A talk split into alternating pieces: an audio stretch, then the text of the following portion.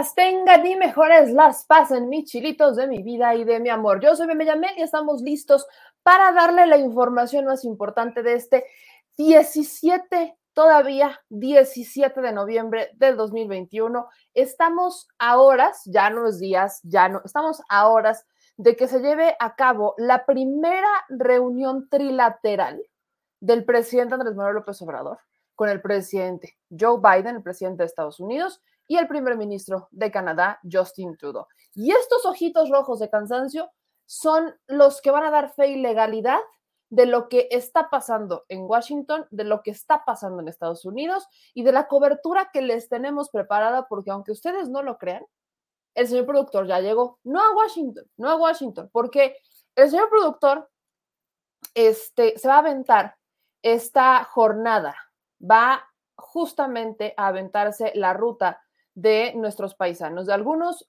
muchos paisanos que están en Nueva York. Entonces, el productor se va a aventar en coche con nuestros paisanos desde Nueva York hasta Washington para poderles llevar la cobertura. En unos momentos nos estaremos enlazando con el productor porque según me dice, pues les cambiaron la hora de salida. Así que en unos minutos se estará conectando el señor productor para que podamos ver cómo están las cosas por allá. ¿Quién quita ¿quién quita? Y hoy quienes nos están viendo por Facebook y YouTube tendrán la dicha o al menos eh, se quitará un poco el misterio del señor productor. Vamos a ver si, si ya se deja, aunque sea, ver los ojos, ¿no? Aunque sea ver los ojos, quienes ya lo conocen ya le vieron la cara, pero aunque sea Vamos a ver si podemos verle los ojos al señor productor el día de hoy, en esta noche, a ver en el momento en el que el señor productor decida que es oportuno conectarse, sobre todo. Pero bueno, chulitos, hay mucha información, no solamente de lo que está pasando en Estados Unidos, porque ya llegó el presidente Andrés Manuel López Obrador a Washington, ya hubo algunos paisanos que lo recibieron ahí en Estados Unidos, ya sabemos que hay una comitiva importante y que también hay un desplegado importante de seguridad, que es algo que hemos estado eh, advirtiendo desde, vaya, desde antes de que fuera el evento en Nueva York. Pero también hay cosas interesantes que están pasando aquí en México y ya teníamos un día sin la imagen, sin tener una imagen del día y pues, ¿qué creen? Hoy, hoy hay imagen del día, hoy también tendremos entrevista con el diputado Daniel Cibaja, es un diputado en Morena en el Estado de México, él es de Catepec, vamos a ver cómo están trabajando las cosas por allá y por supuesto que iniciaremos justamente con la cobertura ya de esta reunión trilateral. Usted no sabe lo que se lo que se viene mañana en este programa. Tenemos al productor que va a estar en Washington, tenemos entrevistas, tendremos análisis, tendremos al productor de nuevo en Washington con la banda, con nuestros paisanos, con cómo están las cosas, así que vamos a estar yendo y viniendo en una cobertura que se ha o sea, que, la estamos viendo, la, la pronosticamos maratónica porque empezaremos a las 9 de la mañana de este 18 de noviembre de 2021 y vamos a terminar hasta que el cuerpo aguante. Hasta que, hasta que este cuerpecito aguante aquí sentado. Si no, me voy a poner aquí a parar para transmitir con ustedes, aunque está caminando. Pero bueno, mis chilitos, ayúdenme a compartir, porque como les digo, el presidente Andrés Manuel López Obrador ya llegó a Washington y yo les quiero compartir cómo fue recibido por algunos de nuestros paisanos, para que quienes ahí tengan duda de si hay cariño hay amor o al menos hay admiración hacia el presidente López Obrador, pues creo que deberían empezar a entender que definitivamente el presidente, el presidente es querido en Estados Unidos por nuestros paisanos. Así es como lo recibieron hoy. Vean nomás. Estar con Obrador. Es un honor estar con Obrador. Honesto, valiente. Así es mi presidente, honesto, valiente no estás solo. No estás solo. No estás solo. No estás solo. No estás solo. No estás solo. No estás solo. No estás solo. No solo.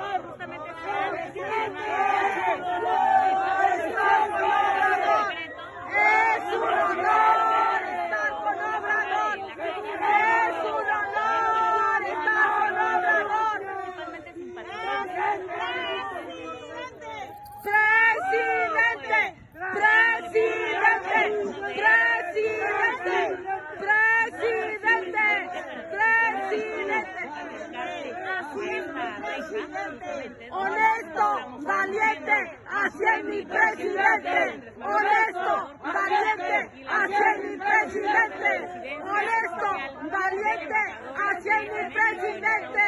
Honesto, valiente, hacia mi presidente. Es un honor estar con Obrador. Es un honor estar con Obrador. Es un honor estar con Obrador. Es un honor estar con Obrador. Presidente, presidente, presidente. estar con Obrador. La gente se pregunta, ¿y estos quiénes son? Somos los migrantes apoyando a Obrador. La gente se pregunta, ¿y estos quiénes son? Somos los migrantes apoyando a Obrador. La gente se pregunta, ¿y estos quiénes son? Somos los migrantes apoyando a Obrador. Presidente, presidente, presidente, presidente, presidente, presidente.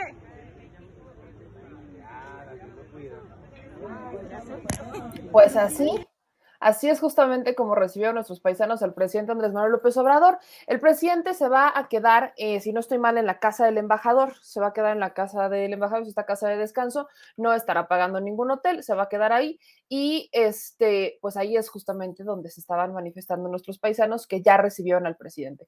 Pero vaya, yo sé y yo sé que empiezan algunos comentarios de algunas personas, ¿no? Vemos a los comunicadores de toda la vida, porque no los podemos llamar periodistas, como Joaquín López Dóriga, criticando o ironizando un poco con morenistas, se presentaron en la residencia del embajador de México en Washington para recibir al presidente López Obrador. Y saben que por primera vez no lo voy a desmentir, por primera vez no voy a desmentir, pero voy a corregirle, no son morenistas, son obradoristas. Ahora, eh, hoy estuve, hoy tuve la oportunidad de estar en este, aquelarre, el, el aquelarre, uh, se me lengua la traba, en el aquelarre con mi querida Renata Turrent, Antonio Tolini, y este, con una maestra investigadora, con una maestra internacionalista, perdón, del ITAM. Y hemos coincidido en que es obvio que no es casualidad, no es obra del Espíritu Santo y tampoco es magia el cariño y la, el reconocimiento, vamos a llamarle el hacer patria. No, no, es, no es coincidencia la patria que se está armando, la banda que se armó y que está apoyando al presidente López Obrador desde el extranjero. No es ninguna coincidencia. De hecho, pues sí, particularmente Morena tiene un trabajo en el exterior, pero Morena ya ha llegado a decepcionar a algunos paisanos, ¿no? Morena ya ha llegado con el tema, por ejemplo, de a quién iban a postular para ser su diputado migrante. Ya ha habido ahí una que otra rencillita, pero eso no le quita que mientras el presidente Andrés Manuel López Obrador estuvo con Morena, cuando fundó el partido, se, eh, se organizó una secretaría de los morenistas, vamos a llamarla, en el exterior. Entonces, es el partido que tiene sí una secretaría destinada a las actividades de aquellos migrantes que están obviamente en Estados Unidos o en cualquier otra parte del mundo, pero particularmente en Estados Unidos. Entonces, sí, sí existe una organización, sí, sí existe un trabajo. Y esto es lo que hay que resaltar. No es ninguna coincidencia, no les están pagando. Claro que hay una organización y es completamente legítima. El asunto, y es que volvemos a la, a, la, a la hipótesis que tenemos con muchas eh, críticas que le hacen al presidente López Obrador, en realidad aquí estamos viendo algo que no hicieron otros. Yo no sé por qué alguien les dijo que porque había migrantes, pues los migrantes no importaban. Claro que importan, importan mucho. Y durante muchos años fueron los olvidados. Y de ahí parte esta, este reconocimiento, de ahí parte mucho este cariño por muchas cosas que ya hemos hablado en este espacio, que también tienen en realidad mucho que ver con eh, los programas sociales y con no solamente el discurso del presidente López Obrador, sino con algunas acciones y con el conocimiento y con la apertura que han obtenido nuestros paisanos, porque bueno, salen de una región sin oportunidades y las construyen en otro país y con ello llega una ola de información, una ola de crítica, una ola de apertura que aquí en México se ha ido abriendo paso pues muy poco a poco, como a cuenta gotas. Entonces, esta parte para mí era importante porque e, es, es que sí hay que resaltar, sí, sí hay que resaltar lo que el presidente López Obrador, lo que cuando, mientras él estuvo ahí, mientras las cosas funcionaron en Morena, se fueron organizando y fueron orquestando. Y obviamente hay una semilla que quedó sembrada, hay una semilla que quedó ahí, hay una organización que quedó ahí. A eso vamos a sumarle las ya acciones de el Andrés Manuel, presidente de México, que han sido de un amplio reconocimiento y no olvido, pero sobre todo agradecimiento a nuestros paisanos. Así que que no les extrañe, ya lo recibieron y las cosas, las cosas van a poner muy, muy, muy buenas el día de mañana. Porque nuestros paisanos, pues fíjense que nuestros paisanos no se quedan callados. Y hoy, hoy yo vamos a partir porque yo voy a asumir un error. Aquí sí voy a asumir un error porque uno, uno sabe cuando, uno sabe cuándo la riega, uno sabe cuándo la riega. Y por ejemplo, yo hoy le subía un, este, una foto, le subí una foto este, hace unas cinco horas, ¿no? Es más, yo, yo tengo esta calidad de vamos a asumir los errores, porque, porque son, porque son. Yo subí esta foto, ¿no? Y esta foto la tenía el presidente López Obrador llegó a Washington y la prensa lo espera ya en las calles del aeropuerto. Sí, sí, yo lo veo, ustedes también. Bueno, eso obviamente no es el aeropuerto. Una, yo no conozco Washington, disculpaban ustedes, es la información que yo tenía, estuve corroborando y pues es lo que pasa, es lo que en ese momento sabía. Subí la foto y, y pues eso es la, embajada, ¿verdad? Bueno, eso es este, eso ni siquiera, ni siquiera es el, este, esto no es el aeropuerto, esto es la embajada de México, así que bueno, uno, uno acepta los errores que comete, uno acepta los errores que comete, pero el punto de esto es que, pues si yo lo veo, ustedes también lo ven. Y muy poco tiene que ver con los cubrebocas que utilizaron mal algunos compañeros o que no se pusieron otros compañeros de la prensa, pero mucho tiene que ver con el personaje que se asistió. ¿Y por qué voy a mencionar el asunto de Jorge Ramos? Lejos de que me interese si va Jorge Ramos o no, que está haciendo su trabajo, me parece muy curioso que siendo eh, quizás, o al menos una de las figuras que mediáticamente más han movido para ser como voz, la, voz de los hispanos, así lo podemos llamar, mediáticamente, no quiero decir que así los represente, porque ya sé que no, pero que mediáticamente lo han movido mucho en Estados Unidos, le han inflado mucho en Estados Unidos, quizás tendría una obligación o hubiera tenido una obligación de estar presente de alguna manera en Nueva York, en la ONU. ¿Por qué? Porque ese también era un evento importante. Pero ahí no lo vimos, lo vimos aquí, lo vimos en Washington. Y tomando en cuenta a Jorge Ramos, a mí sí me parece muy curioso que estuviera ahí sabiendo que ahí no iba a llegar el presidente. Cuando él tiene esta costumbre de ir justamente a la yugular o ir justamente hacia la cabeza, hacia el poder. Son pocas veces la que hemos visto a Jorge Ramos como buscar algún, algo, o sea, reportear como lo hacía hace muchos años. Y por eso a mí me brinca, me brinca mucho esto, porque quizás están aprovechando, no lo voy a decir ni siquiera, lo, lo digo con quizás por, por prudencia, pero sí, la prensa está aprovechando este momento porque la prensa, no solamente en México, sino también en Estados Unidos, ha buscado aprovechar de forma prácticamente desesperada el, el punto de quiebre entre México y Estados Unidos, como si México dependiera de Estados Unidos, como si el simple hecho de la existencia de México dependiera de lo que dice o no Estados Unidos. Entonces, han buscado de una forma muy desesperada este punto de quiebre. Y para mí era importante retratar lo que les vamos a poner, que fueron, que fueron algunas de las imágenes que por supuesto ya están circulando en Twitter y en redes sociales, porque, miren, aquí hay algo muy interesante. En la mañanera se acordarán cómo el presidente López Obrador preguntó por la prensa nacional, ¿no? Porque es, raro que la prensa no lo acompañe a estos, eventos. ¿no? Es raro que no vayan, con, no, no vayan a, si tiene gira en Quintana Roo, si tiene gira en Yucatán, es muy raro que no lo acompañen a una gira. Entonces, sí se dieron cuenta, si vieron la mañanera, que el presidente preguntó varias veces por esta prensa, ¿dónde está la prensa? No, no, vinieron, no llegaron. La respuesta es muy sencilla, la prensa está en Washington y no puedes mandar, o sea, y aunque ustedes pudieran uno pensar que este, pueden tener reporteros para una cosa y otra, y sería lo lógico, en realidad, pues buscan acreditar a la misma persona que cubre la fuente, porque tienen como una, categoría, vamos a llamarle. Son cosas que manejan en la prensa que yo sinceramente no entiendo eso de unos tienen una categoría y otros otro. No, no me interesa mucho el tema. Pero lo que sí es importante es que la prensa se fue a Estados Unidos. O sea, a la prensa hoy no le importó mucho el asunto de la mañanera. Y al no importarle tanto a la mañanera, es como pudimos ver que llegaran denuncias sobre lo que está pasando con el gobierno del Estado. Es por eso que vimos que, que avanzaran muchas cosas, porque la prensa nacional no estuvo cubriendo esos espacios y obviamente dejó espacios para otros compañeros. Lo que sí pasó es que esta prensa ya está ahí, están eh, buscando, van a buscar el punto de quiebre. Pero a lo que quiero llegar es que no les va a ser tan sencillo, porque nuestros paisanos los tienen bien detectados. Nosotros los tenemos bien detectados. O sea, nosotros aquí en México los tenemos perfectamente bien ubicados y perfectamente bien detectados. Pero nuestros paisanos en Estados Unidos también. Y esto que les voy a presentar es una de nuestras paisanas diciéndole a Jorge Ramos que el tigre va a rugir. Y de una forma muy amable confrontó al periodista, que en algún momento fue para algunas personas, no voy a generalizar, fue como la voz de los hispanos, la voz de los latinos en Estados Unidos, y que hoy está extremadamente lejos de serlo.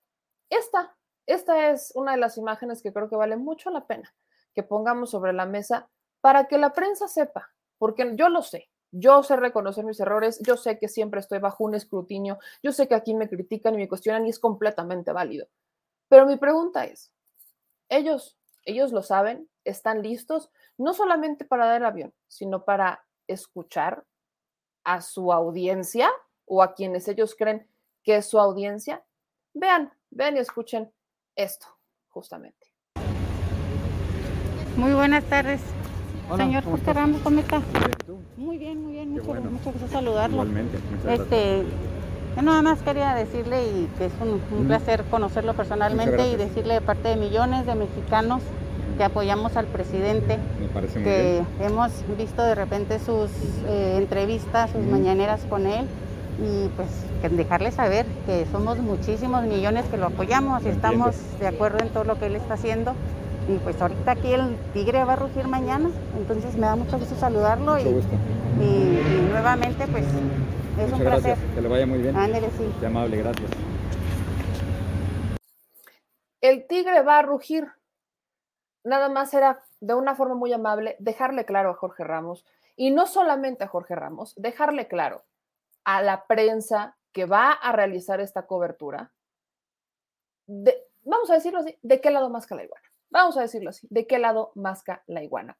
Y oigan, ya se conectó, hagan de cuenta que le estuve, o sea, que le tuve que rogar al señor productor, ¿no? Ahí me ven, ¿no? Rogándole, puedes entrar, por favor, nos puedes hacer el parito, no o sea, la- o sea, te quieren robar en Estados Unidos, ya, o sea, ya, ya te quieren, ya te quieren, ya, ya no quieren que regreses.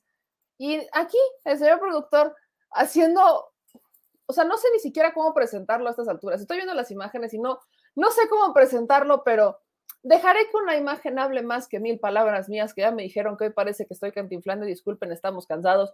Pero, señor productor, está en Nueva York y el señor productor se va a aventar esta pues esta ruta con nuestros paisanos desde Nueva York hasta Washington en conche. Oiga, señor productor, ¿todo bien? ¿Todo bien? ¿Todo bien en casa? ¿Todo bien con el frío?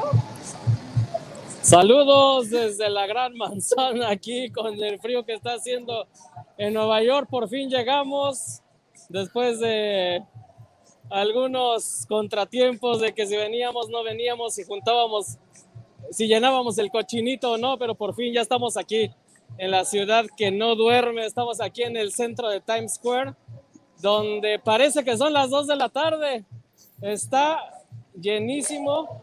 Déjenme ver aquí, está un evento aquí de breakdancers y la verdad es que está muy, muy, muy, muy padre aquí el ambiente en Times Square. Estamos listos. Eh, la- el motivo principal por el cual llegamos aquí a, a Nueva York otra vez, una, porque salía más barato que llegar a Washington. Y pues dos, es que a la medianoche de aquí va a salir un grupo de migrantes en una caravana de carros rumbo a Washington y me voy a ir con ellos. Vamos a vivir con ellos la travesía. Digo, no es muy lejos. Parece ser que son cuatro horas en, en carro, cuatro o cinco horas. Vamos a llegar al amanecer y pues desde ahí nos conectamos a la cobertura que tenemos mañana para ustedes. Oye, señor productor, aproximadamente cuántas personas eh, sabes que van a ir, eh, cuántos coches, no tenemos todavía idea de cuántas personas se van a ir desde Nueva York hasta Washington en coche.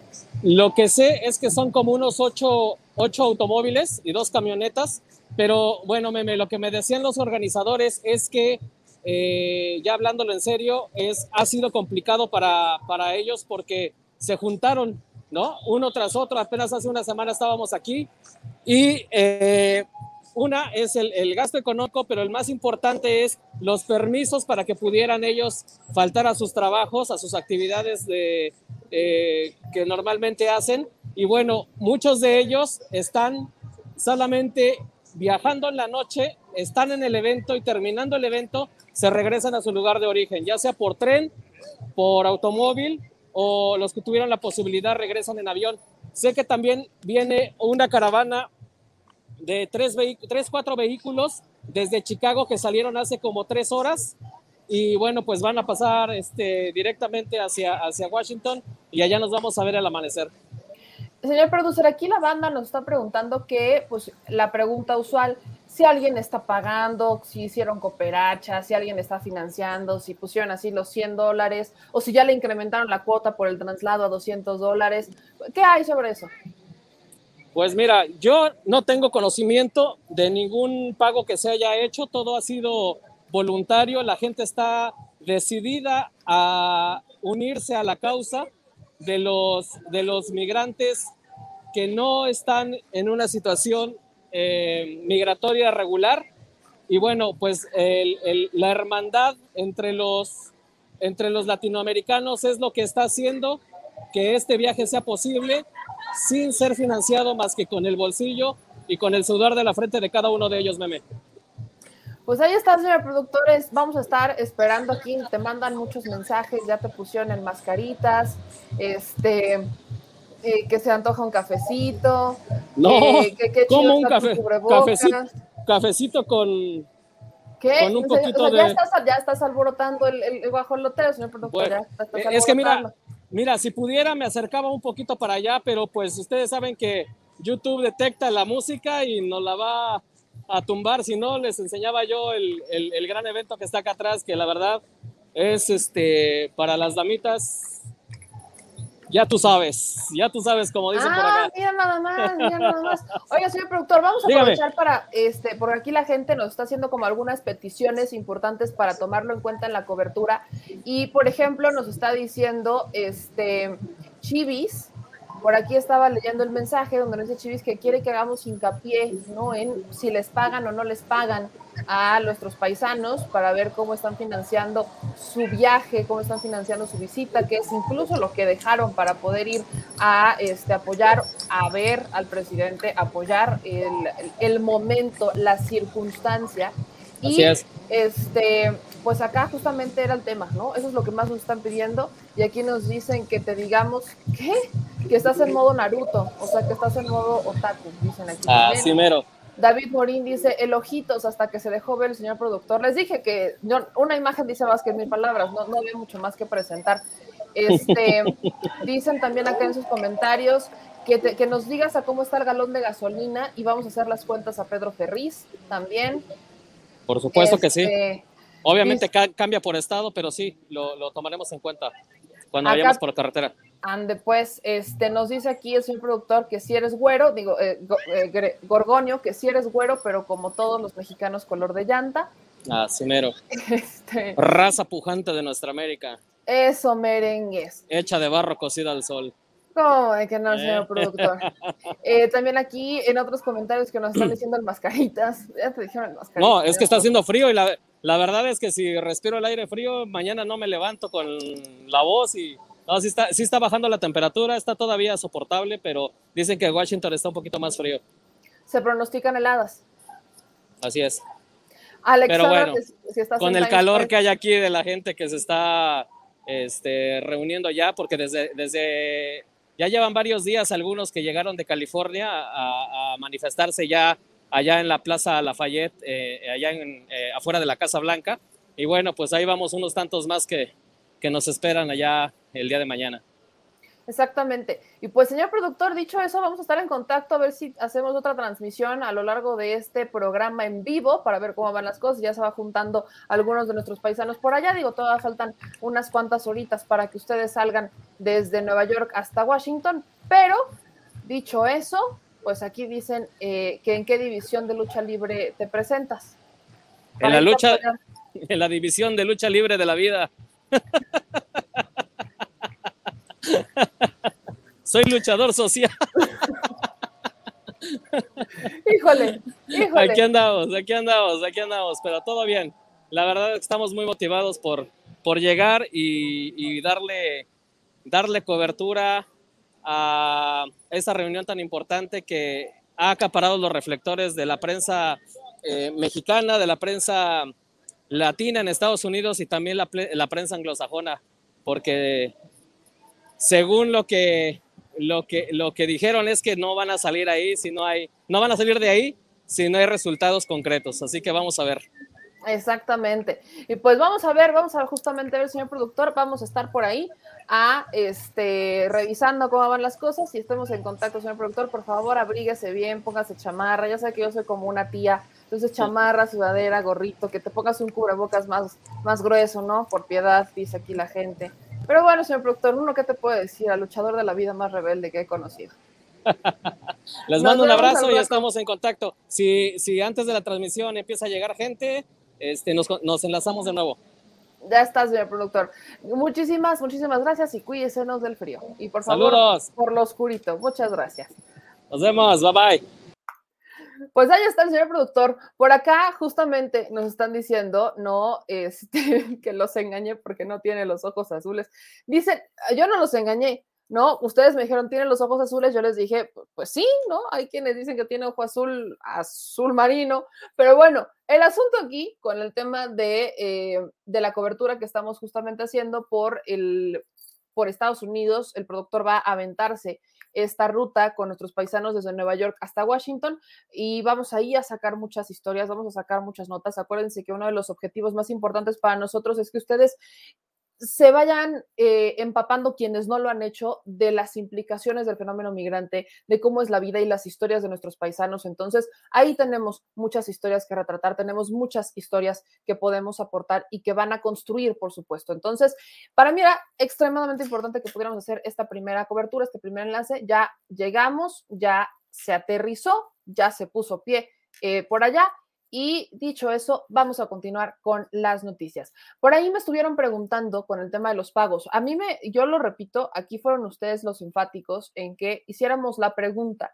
de cómo se está financiando eh, este viaje, cómo es que nuestros paisanos están financiando el moverse y dejar su trabajo un día para ir a ver al presidente López Obrador, para ir a apoyar o para ir a apoyar la causa migrante, la reforma migrante. Vaya, muchos me lo están pidiendo. Entonces, es justamente por eso que vamos a hacer esa pregunta. No, yo sé y yo creo que todos sabemos y no, no alcanzan ni 100, ni 80, ni 200 dólares para que nuestros paisanos realmente vayan y digan, ah, yo voy a apoyar por dinero. Lo están haciendo por una convicción propia, lo están haciendo con recursos propios, lo están haciendo con sacrificio y sobre todo lo están haciendo por porque creen en el proyecto y porque hoy sí tienen esta esperanza. Hoy hay una esperanza real que después de lo que han sido prácticamente 20 años, no solamente se hablen de cambios importantes para los migrantes, sino que se hable de una reforma como tal, una reforma migratoria que les digo, no está en manos del el presidente de Estados Unidos, pero sí está en manos de los congresistas y muchos de ellos están haciendo, eh, fueron, hicieron la promesa de campaña de una reforma migratoria. Así que vamos a hacer esta cobertura completa. Ya la tenemos preparada. Les repito, es una cobertura maratónica, pero se va a poner sabrosa. Así que déjenos llegar todos sus comentarios, déjenos llegando toda la este, información que quieran, qué es lo que quieren saber, qué es lo que no quieren. Váyanos ustedes diciendo qué necesitan que podamos aportarles. Y aquí digo, no es servicio al cliente por ahora, pero vamos a ver la forma justamente de entregarles la información y que ustedes puedan llevarla de la mejor manera. Y bueno, chilitos, vamos, vamos justamente con otro tema que es importante, que tiene que ver particularmente con el Instituto Nacional Electoral. Otra vez vamos a aterrizar con el tema del INE y me es muy importante que lo podamos hacer. Obviamente, a lo largo de la transmisión estaremos eh, tocando la agenda del presidente López Obrador, que ya, ya la publicó este, la Cancillería, la agenda del presidente López Obrador en Washington, también se lo estaremos publicando.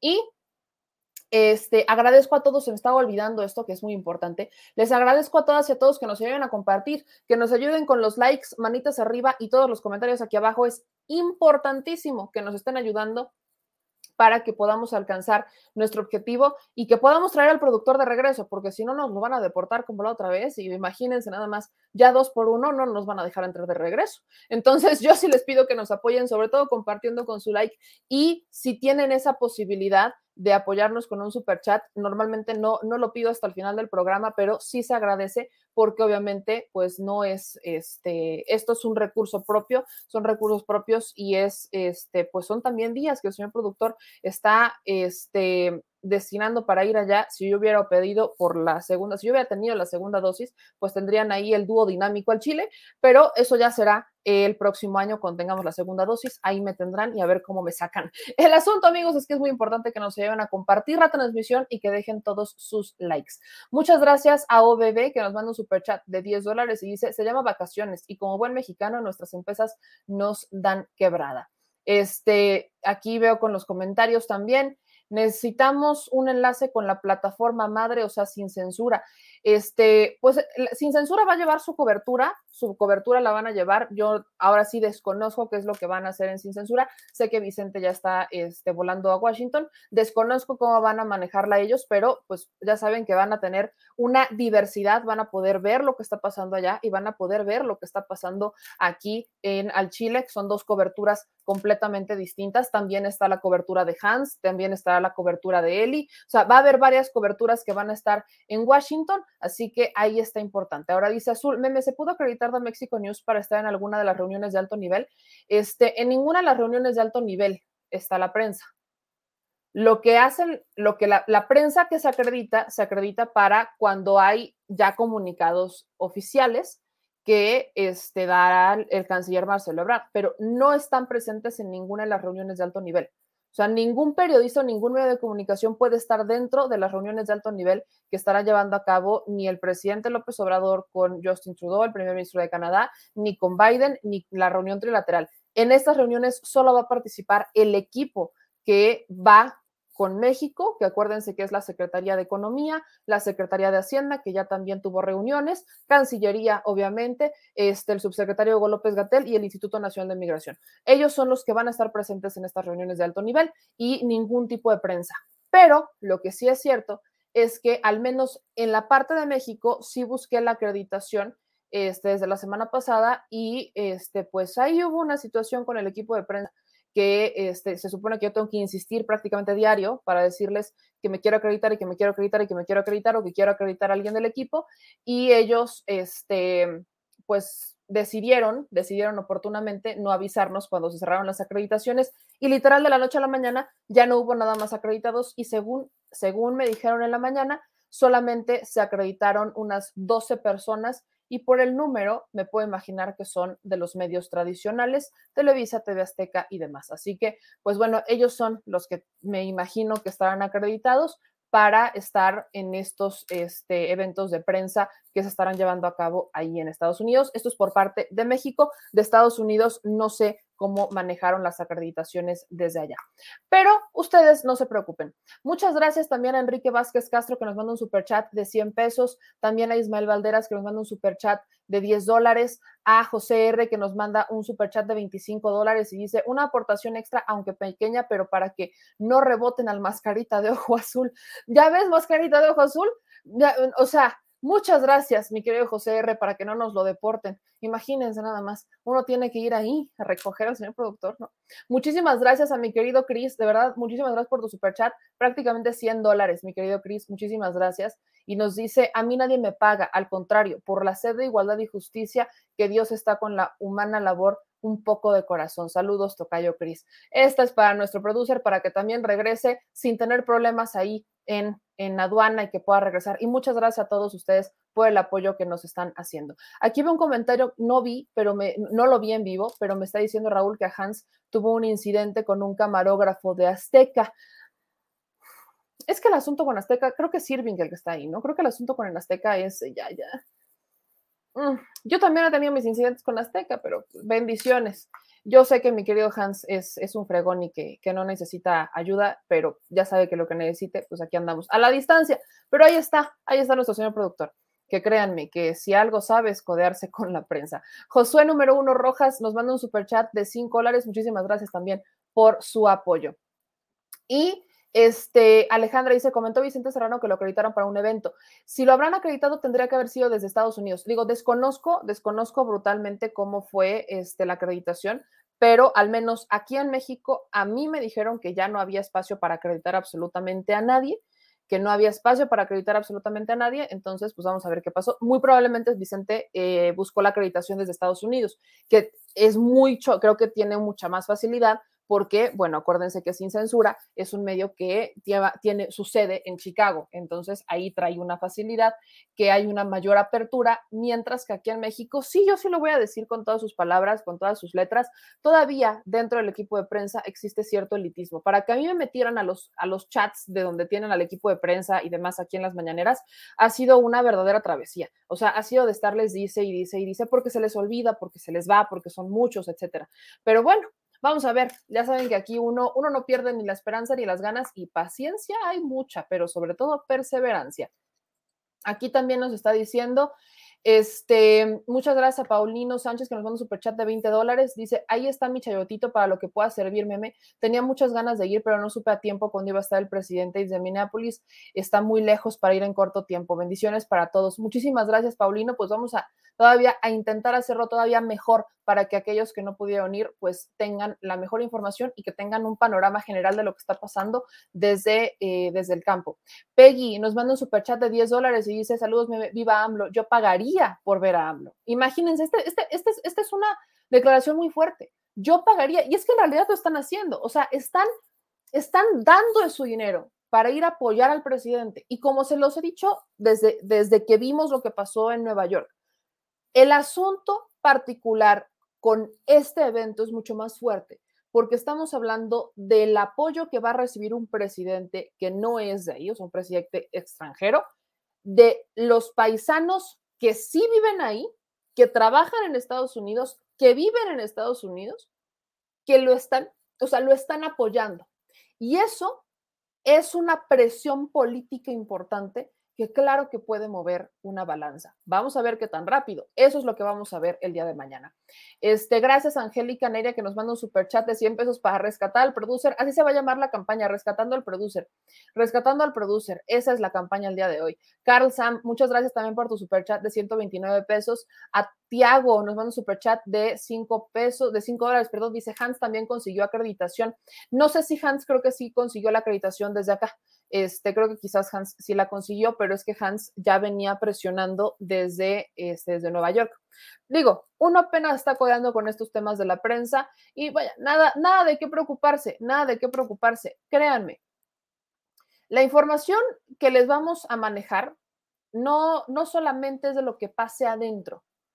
De lo que pase adentro, yo ya platiqué particularmente con el, este, el jefe de la oficina de eh, Cancillería, con Daniel Millán, y estamos viendo hacer justo una entrevista, pero estamos viendo los tiempos que tiene Daniel Millán, probablemente sea el viernes en la mañana eh, la entrevista con el jefe de la oficina del canciller Marcelo Ebrard para ver los pormenores de lo que sí se trató. Él sí va a estar adentro, así que vamos a ver cómo van a estar las cosas. Y cada uno, yo le repito, usted va a encontrar en cada uno de los espacios en redes sociales una cobertura distinta para que se generen un criterio propio, pero sobre todo para que ustedes tengan la oportunidad de ver desde distintos ojos, y miren qué belleza, ver desde distintos ojos, desde distintas ópticas, lo que está pasando justamente ahí.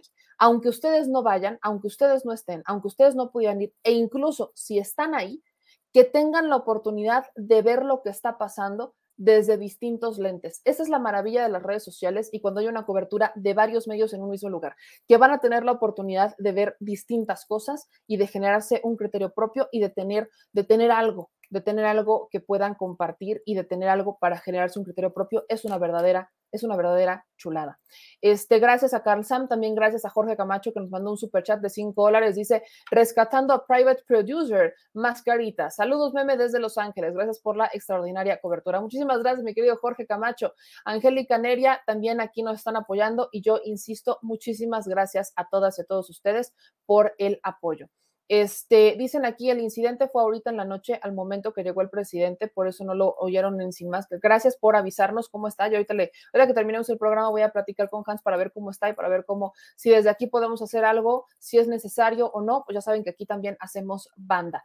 Y oigan, vamos a entrar también con un tema del INE, porque esto también tiene que ver, tiene mucho que ver. ¿Por qué tiene que ver? Ahí les va. El Instituto Nacional Electoral hoy tuvo una sesión de Consejo General y hablaron sobre la revocación de mandato, pero hablaron también para quejarse un poquito sobre el recorte presupuestal que sufrieron. Ya teníamos ahí en la tarde, en la tarde noche, a Ciro Murayama quejándose sobre este recorte, diciendo que, ay, es que el presidente, es que nos, recortaron, el, este, el vocero de presidencia tiene malas cifras, no va a recibir más dinero el INE esta vez que lo recibió antes, etcétera. Entonces, el INE trae esta idea de que su presupuesto, debe ser, su presupuesto debe ser progresivo. Y hay un sentido para entender que sí, pero también hay motivos para entender por qué no debería de ser tan progresivo o por qué las cuentas no nos salen y en dónde sí debería y en dónde no debería ser progresivo. Para que entendamos más o menos y estemos todos en la misma sintonía, yo sé que ustedes no lo quieren ver ni lo quieren escuchar, pero es importante que escuchen cómo es el consejero presidente del Instituto Nacional Electoral el que sí aplicó en la chillona. Hoy se aplicó la chillona, pero para decir, para colgarse una medalla que todavía no puede colgarse y que no debería de colgarse el Instituto Nacional Electoral. La de todo va a salir bien porque el Instituto Nacional Electoral sabe hacer mucho con poco. Palabras más, palabras menos, esto es lo que dijo Lorenzo Córdoba. Señalando, eh, me importa subrayarlo, eh, que este instituto está cumpliendo con todo lo que está en su eh, esfera de responsabilidades, como da cuenta este primer informe parcial, eh, para la adecuada realización del proceso de revocación de mandato que eventualmente, si así lo deciden las y los ciudadanos que le han perdido la confianza al presidente y solicitan la realización del mismo, pueda llevarse a buen puerto. Como este informe da cuenta, este instituto no solamente ha tomado las acciones pertinentes para que, dada la estrechez de tiempos establecida eh, eh, para ejercicios de esta naturaleza, si así lo deciden las y los ciudadanos, todo esté puesto, todo esté realizado y concretado para que el mismo pueda realizarse debidamente. Vale la pena señalar que eh, las actividades que en este informe parcial se señalan no solamente se han cumplido puntualmente, sino además vale la pena señalar que este instituto ha venido realizando ya las erogaciones a partir de la generación de partidas presupuestales. Con el presupuesto de 2021 eh, eh, que han sido necesarias y que son el resultado de, una serie de economías eh, derivadas de las medidas de austeridad que han sido instrumentadas para este año, pero también de, una, de las mejores prácticas administrativas. Vuelvo a insistir aquí, como lo hice en la Cámara de las y los Diputados, en este instituto el 70% de los gastos se realizan a partir de licitaciones, como lo aconsejan las mejores prácticas. Hay otros ámbitos de la administración pública en donde las licitaciones solamente suponen o, abarcan el 40% de los gastos. Estas buenas prácticas han permitido generar suficiencias presupuestales para el ejercicio 2021 que le han permitido al Instituto Nacional Electoral eh, eh, digamos, generar las disposiciones eh, presupuestales necesarias para estas actividades que sin lugar a dudas son preliminares. Eso no obsta, insisto, que este instituto no haya hecho cumplido con lo que la Suprema Corte de Justicia de la Nación estableció de generar en el presupuesto de egresos para el año siguiente una serie de requisitos presupuestales que son indispensables para que esta autoridad pueda cumplir con el mandato constitucional en esta materia. Ahí quiero aterrizar, porque a ver, o sea, este es el mismo argumento que ha utilizado Lorenzo Córdoba, que utilizó la, vez pasada con la consulta popular. Es que el Instituto Nacional Electoral tiene unas muy buenas prácticas y estas buenas prácticas, como el hecho de que todos los contratos sean mediante licitación, han permitido que tengamos un colchoncito. Palabras más, palabras menos, es lo que siempre ha estado diciendo Lorenzo Córdoba. yo pregunto, si ya teníamos y tienen estas buenas prácticas y presumen de estas buenas prácticas y este colchoncito, ¿por qué solicitar más dinero? Este creo que es un buen argumento.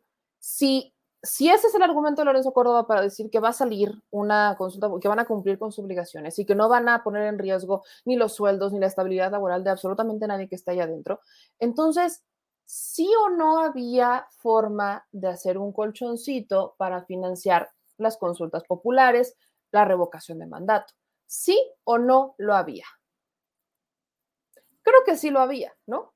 Creo que cuando escuchamos este argumento, cuando vemos que por fin ceden, cuando vemos que por fin no les queda de otra más que decir que sí tienen la manera de sacar las cosas adelante y de cumplir con su obligación constitucional, es cuando entonces nos podemos perfectamente dar cuenta que esto de necesitamos más dinero, necesitamos más dinero, necesitamos más dinero, necesitamos más dinero, tiene, uno, tiene un otro sentido y es un derroche innecesario porque yo sí lo digo con mucha honestidad. Creo que hay muchos gastos que tiene el Instituto Nacional Electoral que son completamente innecesarios y que al final ese recurso se debe invertir en otras cosas que son prioridad. El INE se ha, se ha colgado durante muchos años logros que no son logros cada elección para ellos es un logro y es una visión muy optimista. Está muy padre si quieres ser como muy motivacional y optimista, pero si quieres ser realista, creo que sí tendríamos que aterrizar en que el día en que el Instituto Nacional Electoral logre que vote en una elección intermedia el 80% de la población, entonces hablemos de un logro. Entonces hablemos de, de, de colgarse medallas. El día que en una elección intermedia que no sea federal, o sea, en una elección, este, vamos a hablar de las elecciones del próximo año, en una elección de diputados federales, ¿no? Que sí es federal, en una de estas elecciones vamos justamente a poner sobre la mesa el sí o no es un logro. Pero este es el momento. Hasta ahorita creo que no han hecho un, un mayor no han hecho un mayor logro este, histórico. Creo que no, creo que no lo han logrado. Pero bueno, aquí en alguno de sus comentarios, este, Claudia, sí están mandando tus comentarios, estoy viendo justo tus comentarios aquí. Eh, dice Toledo, lo mismo pienso, si había dinero para el colchón en vez de gastar para motos Harley o comidas caras. Este, dicen acá, eh, oigan, ¿cuál es la propuesta para reformar al INE? Todavía no se manda esa propuesta. Primero salgamos de la reforma eléctrica y después hablemos de la reforma electoral. Y hablando de presupuesto, aquí también entramos en otro tema. Eh, hoy yo quiero agradecerle mucho a, a nuestro invitado que ya se conectó porque vamos a hablar de un estado que es gobernado por el PRI. Y es un estado que hoy también tiene un presupuesto histórico. Y ese presupuesto será justamente vigilado, supervisado, que llegue a donde debe de llegar por los legisladores de ese estado. Y hablo del Estado de México. Así que vamos a hablar sobre este presupuesto histórico para el pueblo mexiquense que, este, que fue destinado en esta, e, en esta discusión en la Cámara Federal y que ya se logró destinar también este, para los estados y para los municipios eventualmente con el diputado Daniel Cibaja, al que le agradezco muchísimo que se conecte con nosotros a esta hora. Diputado, ¿cómo está? Buenas noches. Hola, hola, ¿cómo estás? Muy bien, aquí andamos. Muy bien, muchas gracias. Qué gusto tenerlo por acá. Pues quiero partir justamente preguntándole cómo es la situación. Usted es diputado. Pero háblame de tú, soy de tu edad. ¿Qué onda? Háblame no, de yo, o sea, yo aquí diputado, si yo soy aquí como muy institucional todavía. Pero vamos a partir por eh, la situación. Diputado de Morena en el Estado de México, un estado históricamente gobernado por el PRI. ¿Cómo es la situación ahí? ¿Cómo se mueven las aguas en el Estado? Justo lo que platicábamos un poco eh, de tu tema, del tema del INE, eh, que han venido la, por los conservadores y la oposición diciendo que el presidente recortó el presupuesto, que prácticamente el presupuesto es una es contrario al, al, pueblo al pueblo en este caso el pueblo mexiquense cuando en verdad los datos dicen lo contrario ¿no? ¿qué ha hecho el presidente Andrés Manuel y la cuarta transformación? pues dar apoyo directo a la ciudadanía que es muy importante al contrario hay un incremento real en ese tipo de programas y en el Estado de México pasa lo mismo aunque quieran vender la narrativa de que se les va a reducir el presupuesto, que se les está reduciendo las participaciones, todo lo contrario, gracias a la cuarta transformación, el Estado de México va a tener un incremento real de 4.4. Es decir, el gasto federalizado va a estar en 226 millones de pesos. Imagínense esa cantidad que le está dando la federación al Estado para que lleve a cabo los proyectos, ¿no? Contrario, repito, a lo que se ha dicho en la narrativa de que el presupuesto está atentando, ¿no? Hoy veíamos que decían que atenta contra la salud o contra programas centrales. Los datos dicen todo lo contrario, ¿no? Por primera vez puedo decir que en mucho tiempo hay un incremento real. Y eso te lo cuento, meme, porque hoy salieron a decir que era un incremento solamente de la inflación. Y claro que no. Es real, ¿por qué? Porque es quitando la inflación, ¿no? Y es un incremento de 4.4%. ¿Para qué? Para el Estado como tal, para el Estado de México y para los municipios. Y como tú sabes, bueno, el Estado de México es de los tres estados en México que nunca ha tenido alternancia. Eh, y es, el próximo año estará en competencia uno, uno de esos estados, Hidalgo, y en el 23 estará en, vamos a elegir los mexiquenses y los coahuilenses eh, gobernador, ¿no? Entonces, esos tres estados son los que nunca ha habido alternancia y es donde la cuarta transformación tiene que consolidarse porque siempre ha dicho el presidente, ¿no? Si no transformamos de arriba y no barremos las escaleras de arriba, poco se puede hacer, ¿no? Entonces, esto es el tema que estamos llevando a cabo, que la gente se entere y yo sé que tu, tu auditorio es mexiquense, que mucha gente lo ve y que nos ayuden a, decir esto, ¿no? El presidente, gracias a la cuarta transformación, el Estado de México va a tener un incremento del presupuesto real. ¿Y esto por qué te lo digo? Porque luego argumentan el gobernador y la bancada del PRI que no hay recursos y eso también lo hilo con lo que hablabas de Lorenzo Córdoba al respecto de que claro que hay dinero, lo que hay que hacer es que tiene que haber un gobierno austero y que se gaste en lo que la gente necesite, no solamente en los gastos superfluos o en el gasto corriente, como le llamamos, ¿no? En el capítulo 1000, que es el capítulo de los sueldos, sino que ese gasto se vaya a inversión social, se vaya a la gente directo y se vaya a infraestructura, ¿no? No queremos ya más gastos superfluos.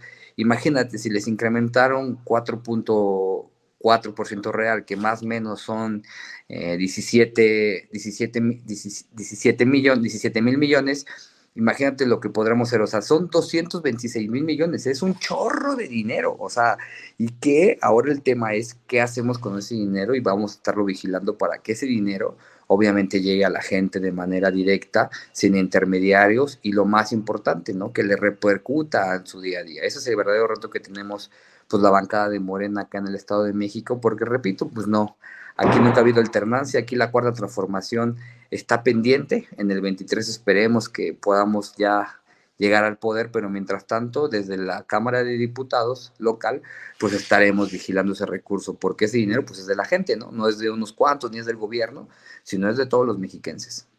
Las prioridades de este proyecto son, por supuesto, en los programas sociales. Apoyar a la gente, yo menciono muchas veces, vamos a equilibrar la balanza. Creo que así es una forma de, decirlo. Pero en el Estado de México particularmente hay muchos retos. Y si hablamos de uno, hablamos justamente del municipio del el que representas. Creo que es uno de los que tiene un reto más grande, Catepec. Sí, eh, y como tú dices, a ver, aquí la prioridad es, mientras a nivel federal la política social es sin partidos y es para todas y todos, ¿no? La pensión de adultos mayores, jóvenes construyendo el futuro, sembrando, sembrando vida y una serie de recursos y de programas sociales que son directos. Acá en el Estado de México eso no pasa, ¿no? Está el famoso salario rosa, que solamente es un programa clientelar que solamente se utiliza para ganar votos, no es para todas y todos. Si no vas, si no le echas porras al gobernador, te lo quitan. Si no vas, si no juntas a tu familia y no lo llevas a votar, te lo quitan. Eso es algo que se tiene que acabar. La política social tiene que ser para todos. Y de donde yo soy electo y donde yo crecí, nací, es Ecatepec. Y muchos dirán, o a veces pensarán que Ecatepec está muy lejos. Y no, estamos a 6 kilómetros de la ciudad. Eh, colindamos prácticamente con la Gustavo Madero, sobre todo el distrito en el que estoy, y en el distrito en el que estoy es un tema, es un reto que yo siempre he dicho que la realidad ya superó la ficción, el tema del agua, meme. Ahí eh, hay familias que llevan 36, 48 meses sin una gota de agua. En verdad es algo que mucha gente no puede creer. Ya hay un tema, inclusive puedo decir, un conflicto social Diario ustedes escuchan en las noticias, diario pueden ver que la gente cierra las calles, las avenidas, porque el agua ya es insuficiente. Imagínate que la gente no tenga una gota de agua. La gente vive a base de pipas, a base de comprar el agua. Y estamos hablando de que es un estado y sobre todo un municipio afectado que no alcanza a veces el gasto, a eso súmale que la gente decide o come o tiene agua. Entonces imagínate el reto en el que estamos y ese es un reto que vamos a impulsar. Estamos impulsando con todas y todos un presupuesto histórico para Ecatepec, porque de lo contrario, meme, no, esto no va a cambiar. Lo que buscamos es que haya un proyecto transformador y que Ecatepec cambie de fondo. ¿Cómo lo vamos a hacer? Con un presupuesto histórico, con los tres niveles de gobierno y lo más importante, que bien decías tú, prioridades, ¿no? Que ese dinero se vaya a la gente, a la inversión social y no se vaya al gasto superfluo que prácticamente no apoye nada o a los lujos o a los excesos, ¿no? Que se vaya a la gente directamente como es el gobierno del presidente Andrés Manuel. Aquí hay una pregunta que, que me están haciendo recurrente y es mucho cuál es tu proyecto porque la gente dice, a veces no conocemos a nuestros diputados o sobre todo en un estado donde nunca se ha dado alternancia y hay un, hay un todavía muy fuerte. Eh, bien lo decías hace ratito, eh, eh, la cuarta transformación está pendiente. ¿Qué está haciendo Morena? ¿Qué están haciendo los diputados de Morena para que esa cuarta transformación llegue a un estado que ha sido históricamente considerado la joya de la corona? Así es, primero estamos, eh, como bien dice el presidente, en la calle, ¿no? Creo que es lo más importante. Los legisladores, bien dice, la mayoría de la gente ni nos conoce ni nos ubica. Tenemos que estar cercanos a la gente porque al final para eso fuimos votados, ¿no?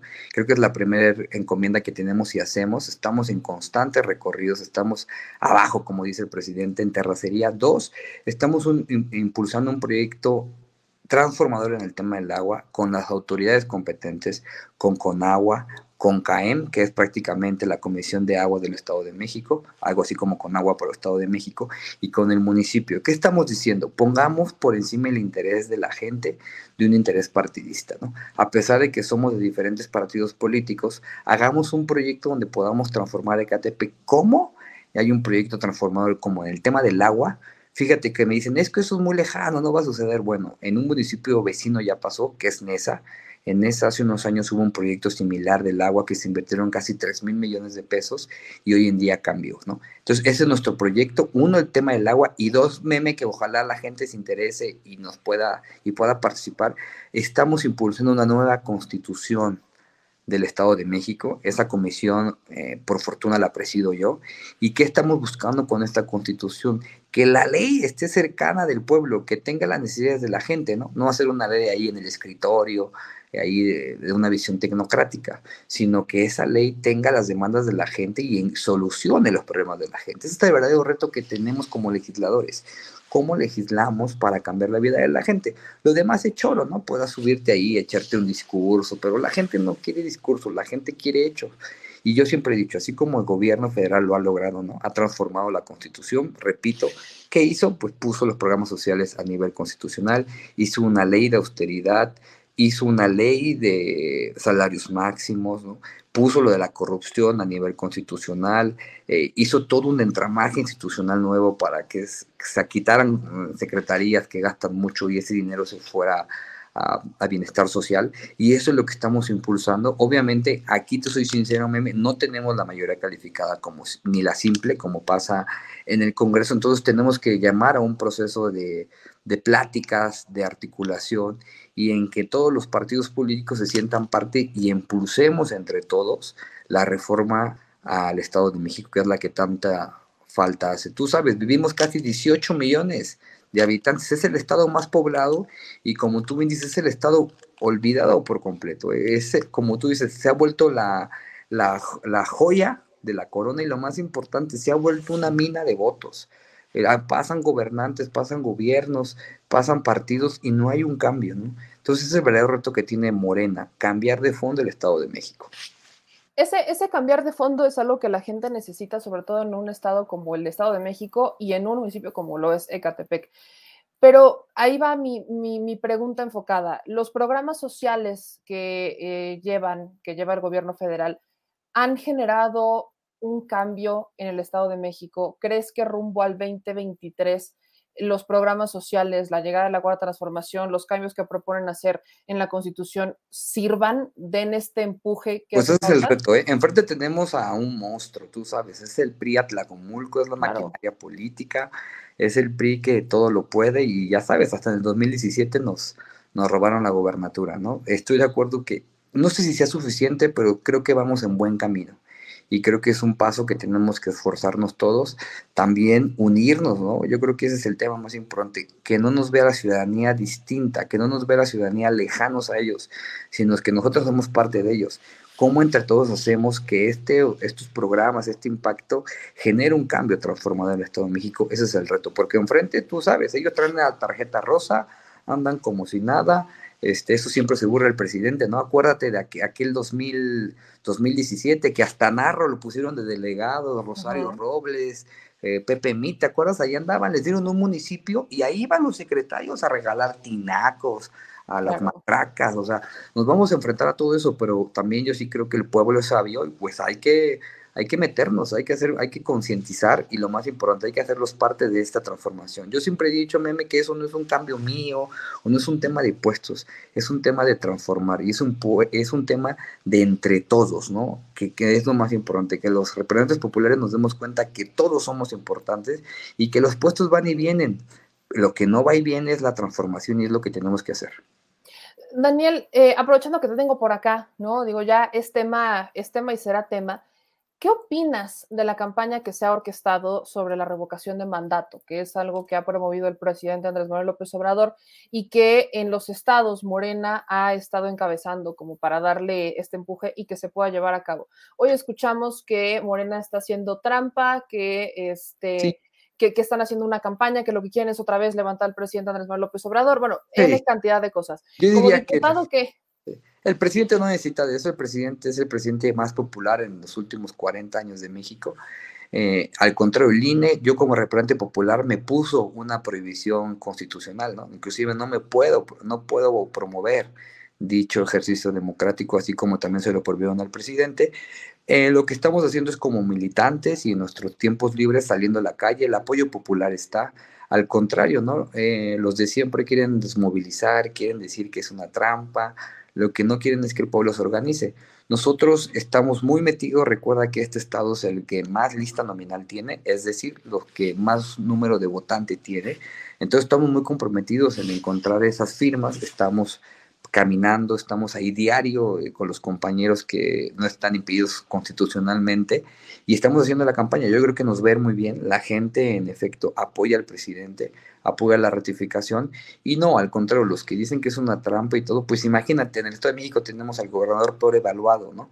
Ya quisieran eh, los de siempre tener un, un gobernador un gobernante tan, tan, tan, apoyado como Andrés Manuel. Entonces yo creo que es parte de la guerra sucia, pero nosotros pues ahí andamos, ¿no? Y creo que vamos a lograr las firmas necesarias.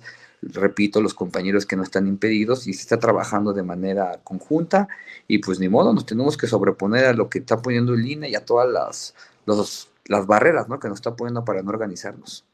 Pues Daniel, te agradezco mucho que te conectaras con nosotros. Espero que no sea la, última vez y sobre todo cuando vienen cambios importantes que están promoviendo en el Estado de México. ¿En dónde puede encontrarte la gente tus redes sociales? Para mis redes sociales, Daniel, si baja guion bajo y yo soy un diputado que tengo mi celular abierto, 55 32 60 95 92. Hago la mayoría de los miércoles audiencias populares, es decir, tengo audiencias públicas con los vecinos, tenemos un comedor comunitario, tenemos algo que se llama la Casa del Pueblo Obradorista, donde hay un aula digital, donde hay clases, donde también se ve, hay estos comedores comunitarios para que la gente se acerca, ¿no? Un, yo siempre he querido ser un, legislador cercano al pueblo y pues hay que, los hechos, las palabras mueven, pero los ejemplos arrastran. Pues ahí le estoy poniendo a la gente que nos está viendo para que te vaya a seguir y te, vaya, te encuentre. Órale. Muchas gracias. Muchísimas gracias. Un abrazo. Adiós. Bye. Pues ahí lo tienen. Creo que también es importante escuchar las voces de aquellos eh, legisladores que están buscando promover un cambio, como bien me decían por aquí, con un ojo al gato y el otro al garabato. Oigan, este, iba justamente, les voy a poner ahorita lo de la quelarre que ya vi que por ahí mi querido Luis Túa está viendo, y va mucho con el tema que tiene que ver la cobertura de, esta, eh, de este viaje que hace el presidente López de esta reunión trilateral que está llevando a cabo y que se llevará a cabo más bien el día de mañana. Pero leía por ahí que me decían el tema de Brenda Lozano. Eh, que a Brenda Lozano la habían ratificado y demás. Yo, yo, les puedo decir una cosa sobre el tema de Brenda Lozano. El tema de Brenda Lozano está congelado, o sea, se estancó. No han ido ni para atrás ni para adelante. ¿Y qué decir para atrás? Que oficialmente nombren a otra persona como el presidente Andrés Manuel López Obrador sugirió con estas propuestas. Y este, eso, sí, para, eso, sería ir este, pues vamos a, vamos a rectificar el camino, vamos a hacer las cosas distintas. Mientras que ir hacia adelante significaría que el Senado ratifique. Hay que recordarles que estos nombramientos, si no estoy mal, y ya me corregirán los internacionalistas, pero si no estoy mal, el protocolo indica que se le debe ratificar en el Senado. No ha pasado eso. Y por ahí veía que decían, es que ya la ratificaron, es que sí, es que no. Vamos a hacer la búsqueda. Si ella fuera, si ella estuviera, este si ella, lo hubieran ratificado y demás, ella aparecería en una lista, ¿no? En la lista de nómina transparente. Aparecería recibiendo o estando en la lista de nómina. Hasta este momento, yo aquí se los pongo, se llama Brenda Lozano Vázquez. En este momento no hay ningún, o sea, no hay un sueldo, ella no está recibiendo ningún sueldo.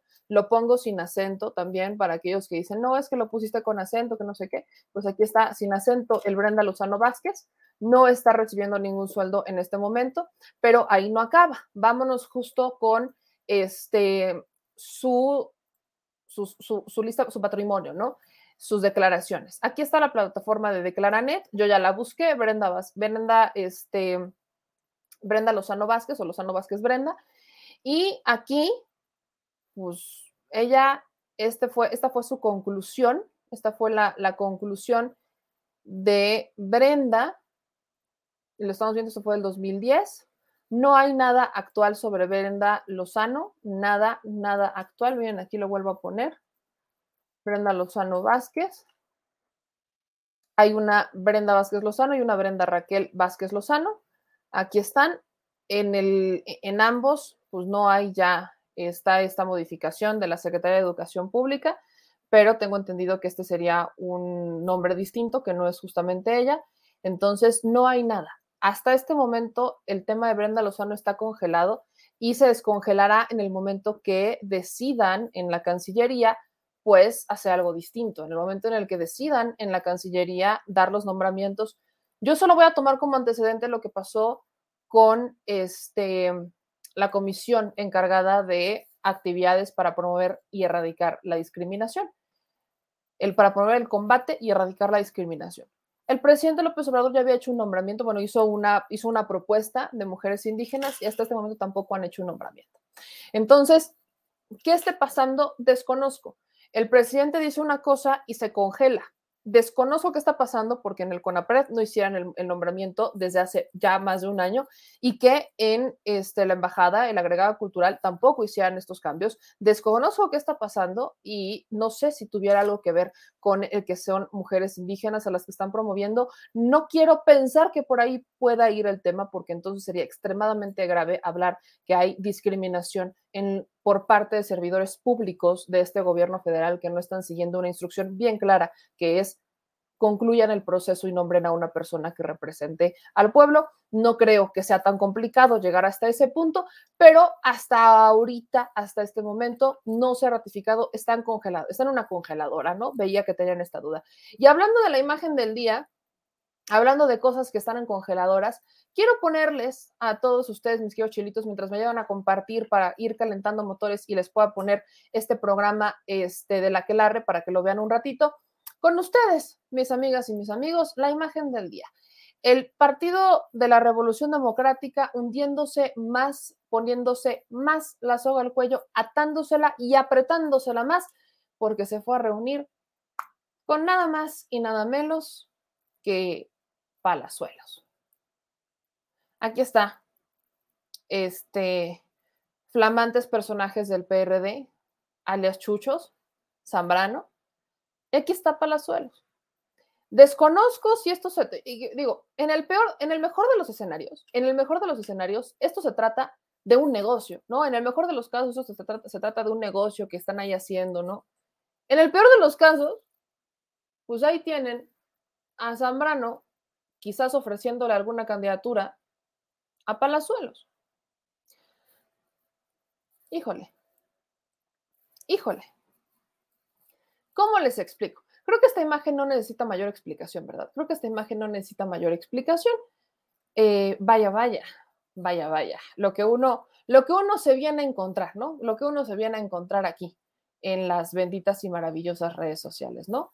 Eh, qué bonita foto, ¿eh? Qué bonita foto, qué bonita foto. Ojalá, ojalá ojalá que esto solamente sea un negocio que tengan ahí entre el PRD y Palazuelos y no, no se trate de que lo quieran poner de candidato. ojalá que a estas alturas, como le explico, ya nada me sorprende, ya nada me sorprende.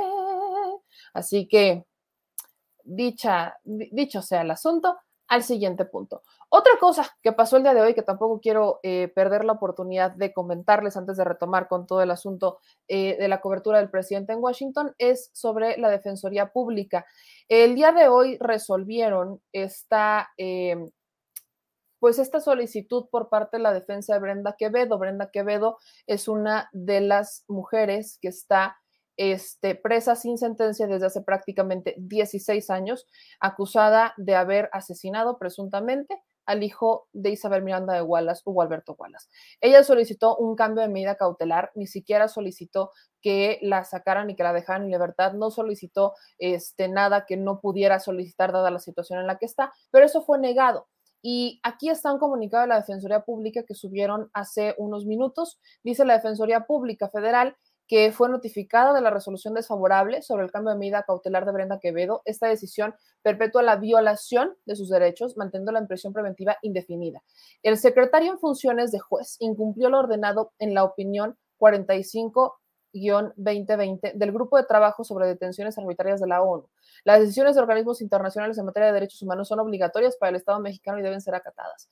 El Instituto Federal de Defensoría Pública impugnará esta decisión y confía en que prevalecerá en tribunales superiores el respeto irrestricto a los derechos humanos de las personas sometidas al uso excesivo de la prisión preventiva. Eh, el asunto con Brenda es que Brenda eh, ya fue torturada, ya lo platicábamos la semana pasada, que de hecho la entrevista la podrán volver el fin de semana con el secretario técnico de la unidad de tortura del Instituto de la Defensoría eh, Pública Federal, que nos decía, no solamente el protocolo de Estambul es para, sirve o es la única forma que tenemos de acreditar tortura, hay otras, y en el caso de Brenda está debidamente acreditado que ella fue torturada y que está, lleva 16 años prácticamente en una prisión preventiva, no tiene sentencia y ellos están esperando que se avance. Yo tuve la oportunidad de platicar con Brenda la semana pasada y le mando un abrazo a su mamá y le mando un abrazo a ella y también un abrazo a su tía y a todos porque me recibieron con mucho cariño. Este, en donde platiqué con Brenda, ya saben, estos 10 minutos por teléfono que se pueden platicar.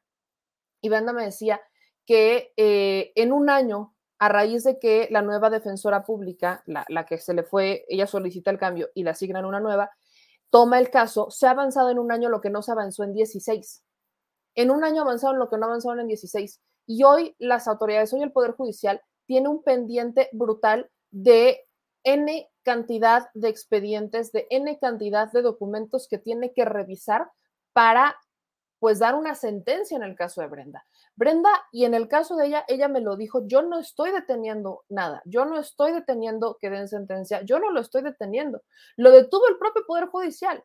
Aquí me han tenido en una congeladora sin darme sentencia, me han tenido en una congeladora sin visualizar eh, todas las arbitrariedades, sin visualizar todas las violaciones a mis derechos. Y aquí me tienen en una congeladora, lejos, en un penal que ni siquiera está cerca de eh, donde la están juzgando, en un penal muy lejos, en donde no tiene la posibilidad de encontrar, de, ver a su familia de forma recurrente y demás. Entonces, el caso este es muy peculiar porque volvemos a ver cómo aquí hay pues ciertas cuestiones que no se están cumpliendo y que el Poder Judicial está avanzando a cuenta gotas. Mientras esto, Isabel Miranda de Wallace lo está tomando como una gran victoria, pues el Instituto Federal de la Defensoría Pública no se va a cansar, va a impugnar la decisión, porque hay algo importante. El juez no asistió a esta audiencia, asistió el secretario y el secretario realizó las funciones de juez. Así que lo que van a hacer es impugnar esta decisión y vamos a ver qué es lo que pasa en tribunales. También era algo que teníamos que mencionar para todas y todos ustedes. Gracias a Ofelia Jiménez que nos manda un superchat de 100 pesos y dice saludos meme con un granito de arena copero, pero con un mar de apoyo a todos ustedes. Con ese mar de amor y ese mar de apoyo, mi querida Ofelia, te agradezco infinitamente que estés con nosotros. Leo aquí algunos de sus comentarios que nos están llegando. Dicen, José Elías, ya me voy a echar un baño, ahorita vengo y no soy almendra, soy un cacahuate bañado en chocolate. ¿Qué hubo con la poesía, eh? ¿Qué hubo con la poesía el día de hoy? De verdad que andan, andan inspirados. Vamos de nuevo con el asunto de esta cobertura que tiene que ver con la agenda. Vamos ahora sí con la agenda del presidente Andrés Manuel López Obrador para mañana. Aquí se las presento. Esta es la agenda del presidente Andrés Manuel López Obrador prevista para el día de mañana. Es la oficial. Este, con motivo de esta cumbre de este, líderes de América del Norte, pues el presidente Andrés Manuel López Obrador va a realizar las siguientes actividades. A las 11 horas, horario local, estará esta reunión bilateral con el primer ministro de Canadá, Justin Trudeau, eh, en el Instituto Cultural Mexicano. Después, a las 13.30, también hora local, habrá una reunión de trabajo con la vicepresidenta de Estados Unidos, Kamala Harris, eso será en la Casa Blanca. A las 3, hora local, vendrá ya la reunión bilateral con el presidente de Estados Unidos, Joe Biden, y a las 4.45 será la reunión trilateral con sus homólogos de Canadá, Estados Unidos de América, en también la Casa Blanca. Entonces, esta es la reunión, esta es la agenda que tiene prevista el presidente Andrés Manuel López Obrador para el día de mañana para que ustedes la tengan pendiente, para que sepamos más o menos cómo van a estar las cosas. Y nosotros aquí justamente vamos a, vamos a ver lo que está pasando, así que un ojo al gato y el otro al garabato, como por ahí me estaban diciendo. Y ahí, para que tengan un poquito de información, copienla, tómenle fotos, péguenla. Digo, lo que, lo que quieran hacer es importante que ahorita lo puedan hacer, compártanlo, lo que usted quiera, guste y mande, es el momento para que no se vaya y no pierda la información sobre cuál será, cuál es la agenda del presidente Andrés Manuel López Obrador el día de mañana en Washington. Este, veo la cara del señor productor. ¿Quieres entrar, señor productor? No, ya no quiere, señor Ya se fue, ya dijo, sale, bye. Dijo, sale, bye. El señor productor con permoa, o sea, sí o no. Eso es un sí o no, señor productor. Cuéntame, hágame con el dedito nada más, aunque sea para que yo pueda ver si le entramos o no le entramos, porque aquí veo sí, no, no. Gracias, señor productor. Vamos a estar, lo que diga mi dedito, dice el señor productor. Este dice Guadalupe Meme, ¿sabes cuándo regresa el presidente AMLO a México? El viernes, regresa el viernes. Y el sábado es el desfile. Ahí sí me acredité. El desfile por la Revolución Mexicana, el sábado 20 de noviembre, ahí sí me acredité. Entonces, a la banda que está aquí en la Ciudad de México y que va a ir al desfile, pues nos vamos a ver, nos vamos a ver por allá, que no panda el cúnico, nos vamos a ver por allá para estar este, presentes en el desfile. El presidente va a estar en este desfile, entonces él regresa el propio viernes. Y oigan, quiero ponerles un poquito de el aquelarre de este programa al que fui el día de hoy. Le agradezco infinitamente a mi querida Renata Turren que, nos, que me haya invitado. Estuve muy contenta. Siempre que voy a Capital 21 estoy muy contenta porque es un equipo extremadamente profesional. Así que quiero compartirles un poquito de lo que fue este debate porque a veces no llega para ustedes. Así que si ustedes pueden aquí compartirle, si quieren, yo los invito también a que vayan y sigan a nuestros amigos de Capital 21, que sigan su contenido y que sigan este, su programación. Pero les quiero poner un poquito de este debate, de esta, bueno, no fue debate, de este análisis, esta mesa de análisis eh, con mi querido Antonio Tolini, este, Renata Turrent y este, Natalia, para que lo puedan ver, lo puedan compartir, chéquenlo y ahorita en los comentarios me van diciendo qué opinan de la, ONU, eh, presidiendo el Consejo de Seguridad, y eh, se plantearon dos cosas básicamente. Eh, la primera es exportar el proyecto de nación que tiene al resto del mundo, y el otro es combatirla, bueno, incluyendo combatir, combatir la, la corrupción, y el otro fue una crítica muy fuerte hacia este organismo por su inacción en materia de cuidar, proteger, apoyar a las personas más pobres de este planeta y en específico eh, por la falla de la distribución de vacunas ahora en el COVID-19.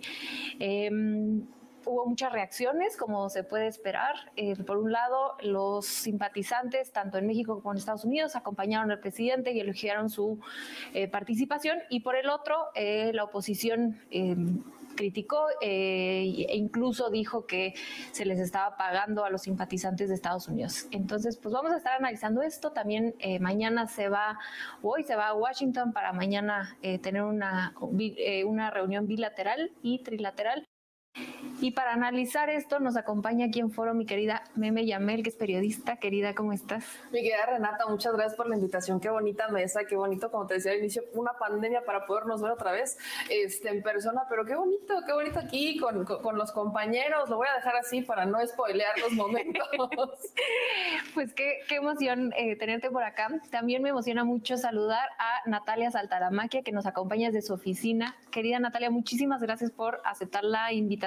Natalia es pro profesora del ITAM. ¿Cómo estás?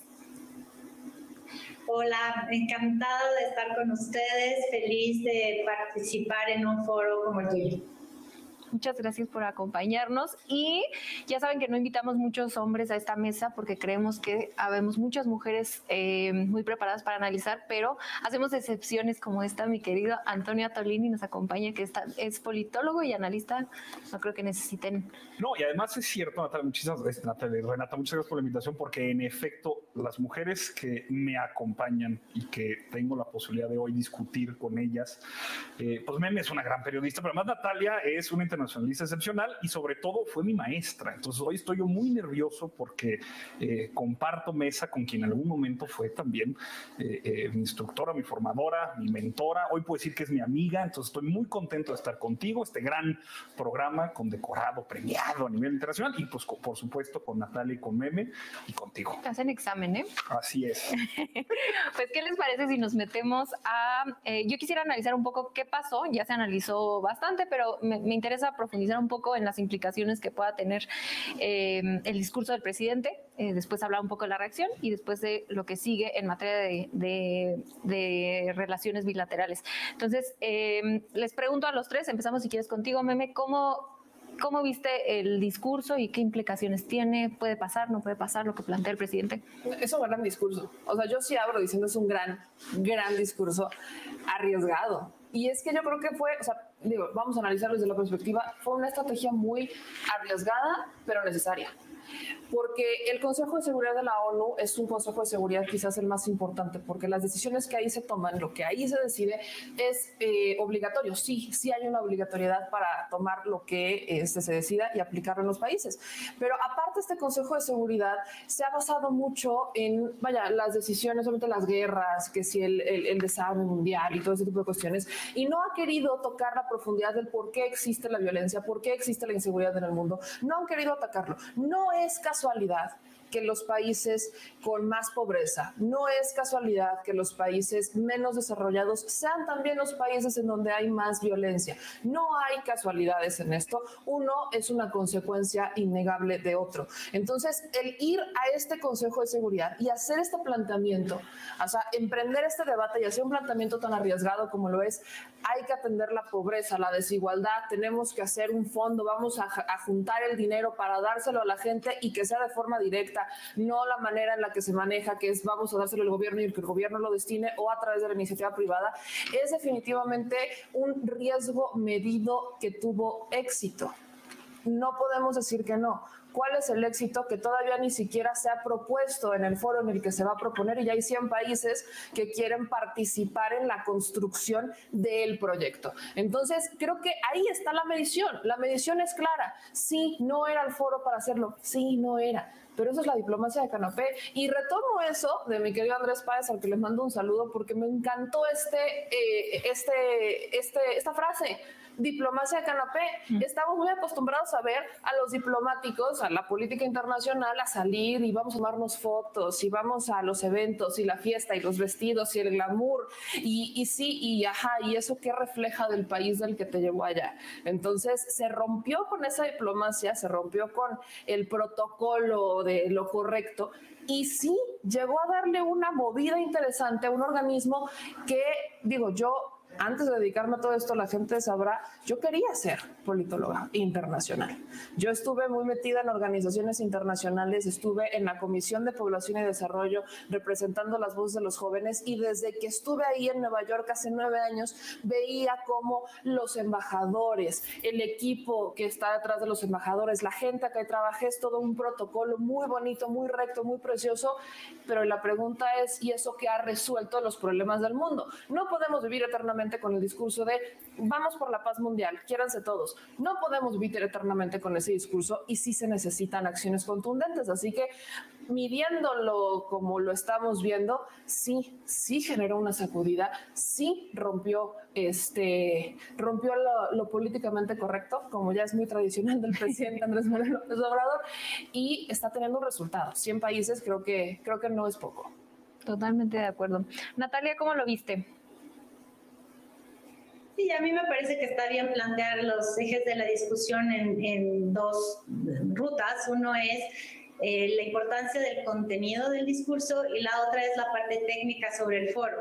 Eh, yo creo que él introduce un tema que es absolutamente oportuno, relevante, vigente y que además, eh, en contradicción con algunos de sus detractores, diría sí pertenece a los foros globales, tanto que se está discutiendo el tema de la excesiva concentración del ingreso que el capitalismo ha producido en las últimas décadas en lugares como el propio G20 digamos, hace nada, la reunión del G20 le dio su apoyo a tener un impuesto global mínimo del 15% a las empresas multinacionales para que se dificulte la evasión de, impuestos, eh, digamos, eh, perversa que se realiza todo el tiempo y que pueda existir una posibilidad de redistribución de ese dinero. El presidente de Estados Unidos, Joe Biden, está planteando una iniciativa de gasto social que se financiaría con impuestos a los más ricos, de tal manera que el mecanismo de hacer que las personas o las corporaciones que más tienen aporten a la redistribución no es tampoco una locura. Yo creo que ahí el presidente está poniendo eh, una voz eh, importante en un tema que corresponde debatir a nivel global y no solo a nivel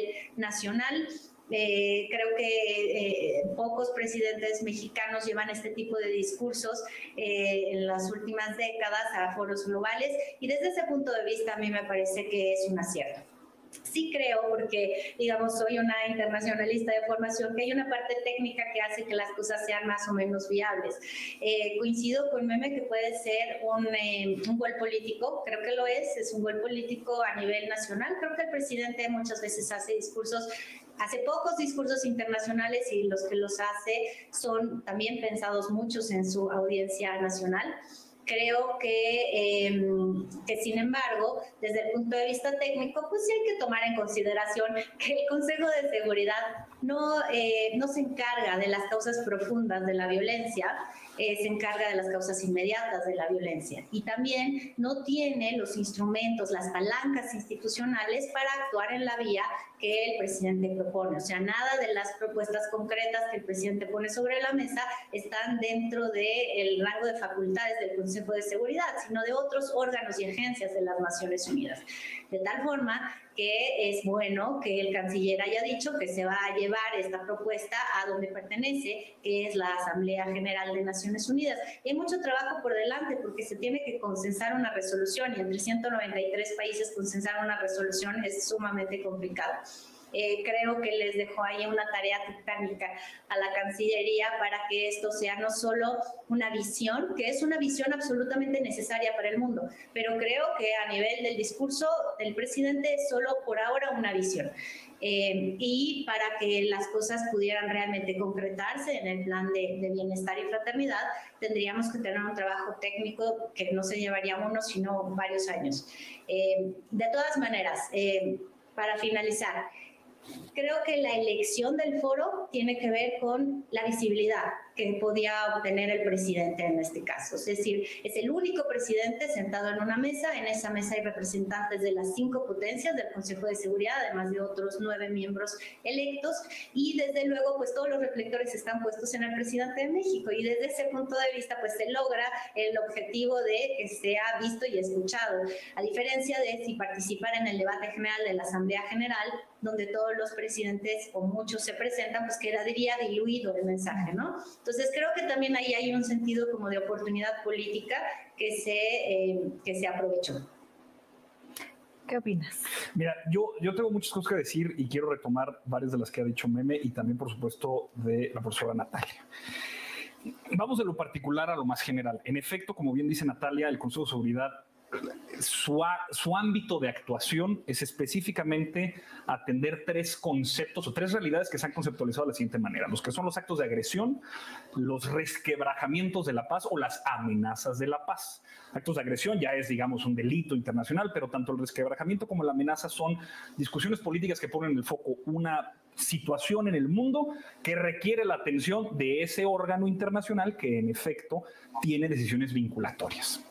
Ahora bien, tanto el Consejo de Seguridad como, foro importante que es, no es solamente, digamos, el foro, sino que forma parte de Naciones Unidas, obvio, pero no es hablar de Naciones Unidas no solamente es hablar de un órgano multilateral, es hablar de el órgano multilateral. Es decir, los internacionalistas nos referimos a Naciones Unidas como el sistema de Naciones Unidas. Es una complejidad institucional como nunca en la historia de la humanidad fue posible hacer, construir e incluso salvaguardar y defender, que además hay que decirlo siempre con Naciones Unidas porque como alguna vez un secretario general, Doug Hammarskjöld, dijo, no está para llevarnos al cielo, pero sí para salvarnos del infierno.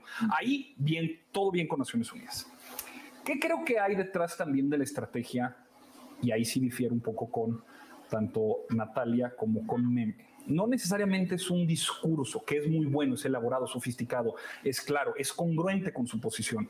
Y quizá en efecto no sea el foro eh, correcto, digamos, dentro de la inercia institucional en la que hemos visto que el Consejo de Seguridad opera. Pero es que si hay una crítica inherente a esto. El Consejo de Seguridad es el reflejo institucional de un equilibrio de poder. Porque hay cinco potencias representadas, sí, Francia, Reino Unido, Estados Unidos, Francia, este, Estados Unidos y Rusia, que fueron las, los países victoriosos de la Segunda Guerra Mundial. Es un equilibrio de poder que se instaura y se consolida desde la Segunda Guerra Mundial. Y la discusión política más avanzada que el Consejo de Seguridad ha llegado a tener o no más avanzada, pero la más recurrente o la que generalmente el Consejo de Seguridad está eh, enfrentada, es la reforma al Consejo de Seguridad para la incorporación de, de nuevos miembros, como para tratar de reflejar un nuevo equilibrio de poder. El presidente no critica al Consejo de Seguridad en términos de su membresía.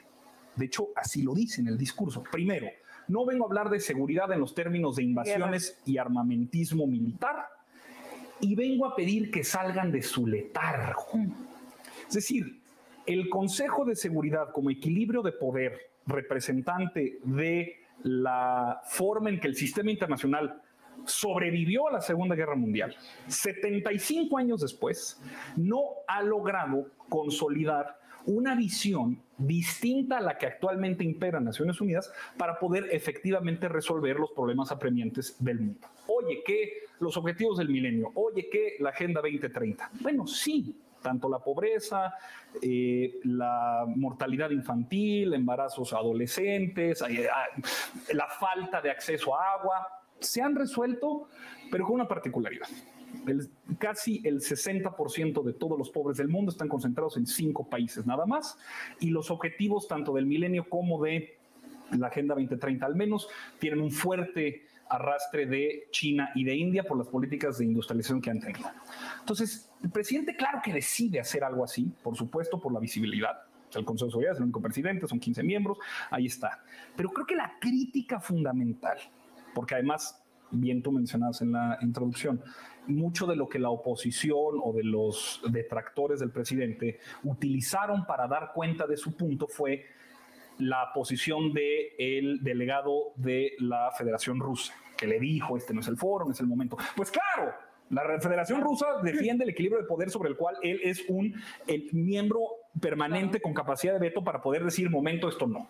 Entonces creo que el discurso abre la posibilidad para que este tipo de foros y discusiones realmente pongan en el centro una discusión de qué significa la política exterior de un país que se precia de ser nacionalista y soberano, distinto, como bien ha mencionado Natalia, a la política exterior que al menos en los últimos tres sexenios, por lo menos en discurso, quizá la discusión de política exterior no solamente se reduzca a eso, pero por lo menos la parte más pública y accesible y sobre la que la gente se relaciona con esta discusión, hoy el presidente López Obrador está planteando algo que creo que por la terrible el terrible sesgo de origen que se tiene en la prensa corporativa alrededor de la figura del presidente no se ha abierto a la discusión ni se ha valorado como creo que se tendría que hacer el hecho de hacer este discurso transgresor como lo hizo para llevarlo después a la Asamblea General. Y nada más en términos, digamos, este, eh, de dato curioso, los discursos del Consejo de Seguridad, los discursos de Naciones Unidas más famosos,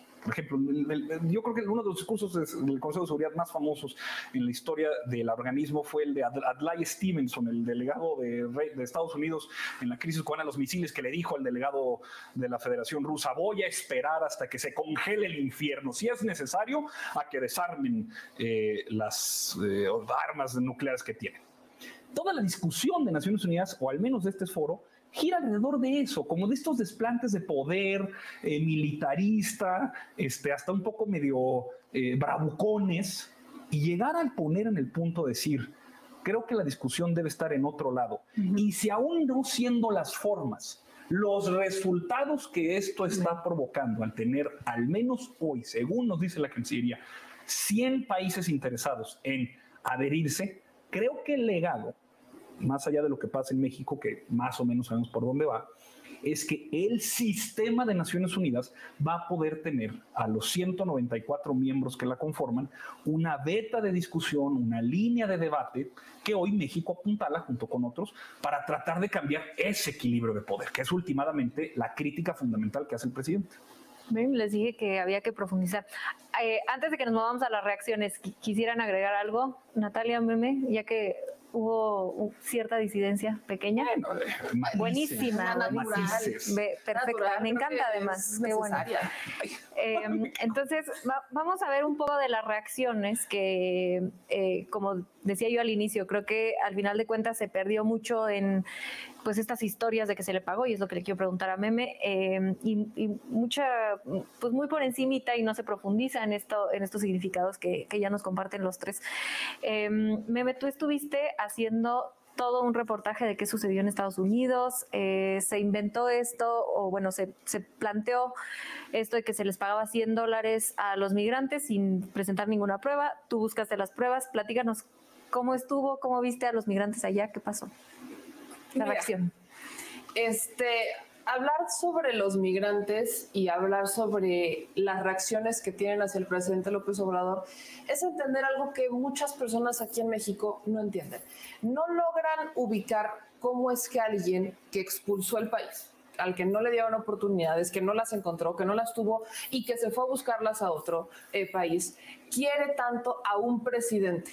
No logran entender qué es lo que hay, cuál es el pegamento entre una cosa y otra, cuando ellos todavía ni siquiera regresan, porque no solamente era el tema de, es que les pagaron 80 y 100 dólares, ese cariño que ustedes vieron es imposible que lo fueran a dar de gratis, ¿no?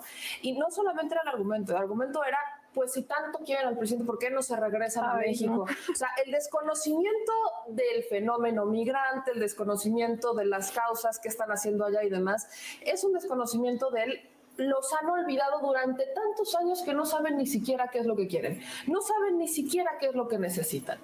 Y en la cobertura que hicimos, nos centramos, lejos de hacer el análisis en el momento, en la gente que estaba ahí. Logramos recabar una cantidad de testimonios que eran, era un abanico de color de gente, a mí me hicieron llorar particularmente una paisana, estamos hablando de Nueva York, al que nosotros le decimos Puebla York. Eh, una paisana. Porque tú eres de Puebla. Ah, soy de Puebla. Una paisana este, estaba hablando y ahí incluso te lo voy a decir, a mí. Sí, lo vi. A mí me cayó todo el 20 en ese momento con lo que dijo Blanca. Sí todo el 20 me cayó con lo que dijo Blanca, que es mi paisana. Ella estaba en esta fila, el presidente ya estaba saliendo de la ONU, es cuando pues están todas las personas en la calle, no están las vallas, están toda la gente eufórica, y está ella con una bandera y la está oleando, se llama Blanca, le mando un abrazo, y la está oleando. Y entonces se acerca mi productor, que es el que pudo ir, y le, le empieza a preguntar, ¿no? ¿Y qué hace aquí? ¿Por qué? Y todo esto. Y eh, lo que dice Blanca englobó lo que habían dicho todos los demás, pero la forma en la que lo dijo Blanca a mí me abrió el panorama y dije, aquí está la cereza del pastel y es lo que muchos no entienden.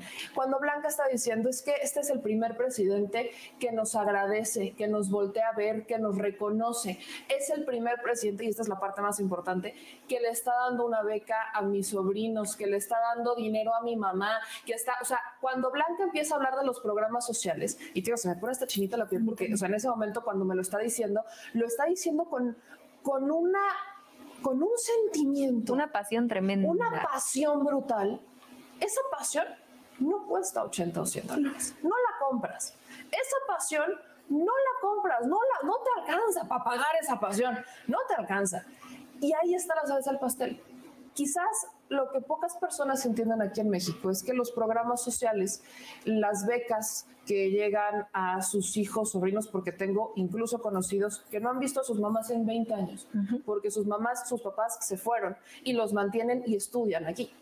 El hecho de que sus padres, ¿no? familias que dejaron papás, mamás, abuelos, reciban una pensión, es una bocanada de aire fresco para los que están en Estados Unidos, partiéndose la espalda en cuatro jornadas laborales, trabajando 20 horas si es necesario, con tal de mandar a la semana el dinero que no solamente necesita su familia, y aquí otra cosa grande que acotar, sino el dinero que necesita el amigo, el primo, el tío, el sobrino, la familia, hasta el pueblo. En comunidad entera. Ese es el tema. Ellos están haciendo comunidad desde afuera. Y es insultante decirles, ¿y por qué no te regresas? Como si acabar con las causas que los obligaron a ellos a irse se acabaran en tres años. Por supuesto que no, pero entender que el hecho de que el presidente, y por supuesto, no soluciona el problema, pero que el presidente ponga a disposición gran parte de su proyecto en estos programas sociales para equilibrar la balanza, a los paisanos ha, significado una bocanada de aire fresco, ha significado quitarle unas cuantas piedritas al costal que van cargando del otro lado y que no está fácil cargarlas. O sea, ha significado eso. Entonces, escuchar como otro de sus paisanos, que también es mi paisano que, dice, que, que, le dicen el oso, este, te dice, es que este compa se ganó mi respeto. El que escuches, el que la gente te diga, se ganó mi respeto este compa. El que escuches, por ejemplo, a don Filemón, que también le mando un abrazo, que él es de Guerrero. Y la historia de don Filemón es muy peculiar, porque Filemón, eh, su mamá, su familia, no habla español. Él habla una lengua originaria de nuestro país. Entonces, él viene de una comunidad indígena, su familia no habla español y les manda dinero en Guerrero. Y quien se comunica, quien hace las transacciones, quien hace los movimientos de banco es su sobrina. Entonces, el caso de Filemón, en el caso de Filemón, él ya quiere regresar a su país. Él ya se quiere regresar a su país. Pero le pongo, le pongo, otra cereza al pastel.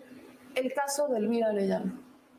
Elvira es conocida. Elvira es una migrante mexicana que es activista que ella estuvo, ella se encerró en una iglesia un año para que no la deportaran. Ella tuvo a su hijo en Estados Unidos y ella es originaria de Michoacán. Esto es, esta es parte fuerte. Ella es originaria de Michoacán, sale expulsada, se va a Estados Unidos, busca este, trabajar allá. Esto fue como por ahí del noventa y tantos, de ahí del 92, 94, por ahí más o menos era. Y se encierra en una iglesia un año, que esta iglesia sirvió de santuario para que no la deportaran. Cuando ella considera que ya no hay riesgo, sale y la deporta. Y ella ya tenía un bebé, ya, había, ya había nacido su bebé, eh, su bebé nació en Estados Unidos. Estuvo unos meses separados, regresa y estuvo en México un rato, se vuelve a ir. O sea, la historia de Elvira es una historia de una mujer que que, que, vivió toda la travesía de irse indocumentada, estar allá, buscar trabajo, buscar apoyo, que la deporten, que la regresen, o sea, así estuvo. Llega un punto en que en la administración de Felipe Calderón, Elvira estaba en México deportada. Elvira estaba en México y ella se convirtió en activista por los derechos de los migrantes. Su historia se convirtió en una de las tantas historias emblemáticas del fenómeno migratorio de la época. Y entonces la invitan a un evento con Felipe Calderón y me dice en la entrevista Elvira, es que fui a este evento con Calderón, él me ofreció una beca para mi hijo y se tomó una foto conmigo. Es lo único que quería. Y le pregunto, ¿y qué hizo Enrique Peña Nieto, por ejemplo? Nada. Nunca fue posible ni siquiera acceder a él. Y entonces, sin yo preguntarle, me dice Elvira, por eso estoy con el presidente López Obrador. porque es el primero que sí está volteando a ver, que sí está entendiendo el porqué, que sabe. Yo no saben cómo sueño regresar a mi tierra. Y ese sueño a muchos les ha regresado gracias a esta administración. Y eso es lo que no entienden. El impacto de los programas sociales es lo que no logran entender en dónde termina. Entonces, cuando escuchas comentarios o lees comentarios de es que ese cariño o eso que le fueron a demostrar, ese fanatismo, lo tildaban, no es de a gratis. Alguien les tuvo que haber pagado. No, porque incluso ni siquiera 180 dólares cubren lo que ellos ganan en un día. Ellos perdieron un día de trabajo. O sea, ellos perdieron un día de trabajo el mínimo en Estados Unidos, si no estoy mal, está entre 15 y 25 dólares. 100 o 80 dólares no te alcanza, o sea, no vas, no te sale el negocio. Ellos dejaron de trabajar un día por ir a apoyar a un presidente que no, los, no solamente en el discurso los visibiliza, sino que en los hechos sí están recibiendo un impacto. Que por supuesto no podemos presumir las remesas, claro que no es para presumirlo, pero al menos tendríamos que aprender a ser agradecidos y a respetarlos. Y hay algo que justamente vi en muchos de estos comentarios que los criticaban. Llegó un punto en que cuando yo les dije, o sea, mi productor estaba en Estados Unidos y le dije a, a semejantes personajes, este, si están ahí, si ustedes conocen a las personas, que vaya mi productor y que las entrevisten. Si ellos vieron que les estaban dando dinero, vamos a sacar la nota, hay que hacer la denuncia. La denuncia nunca llegó.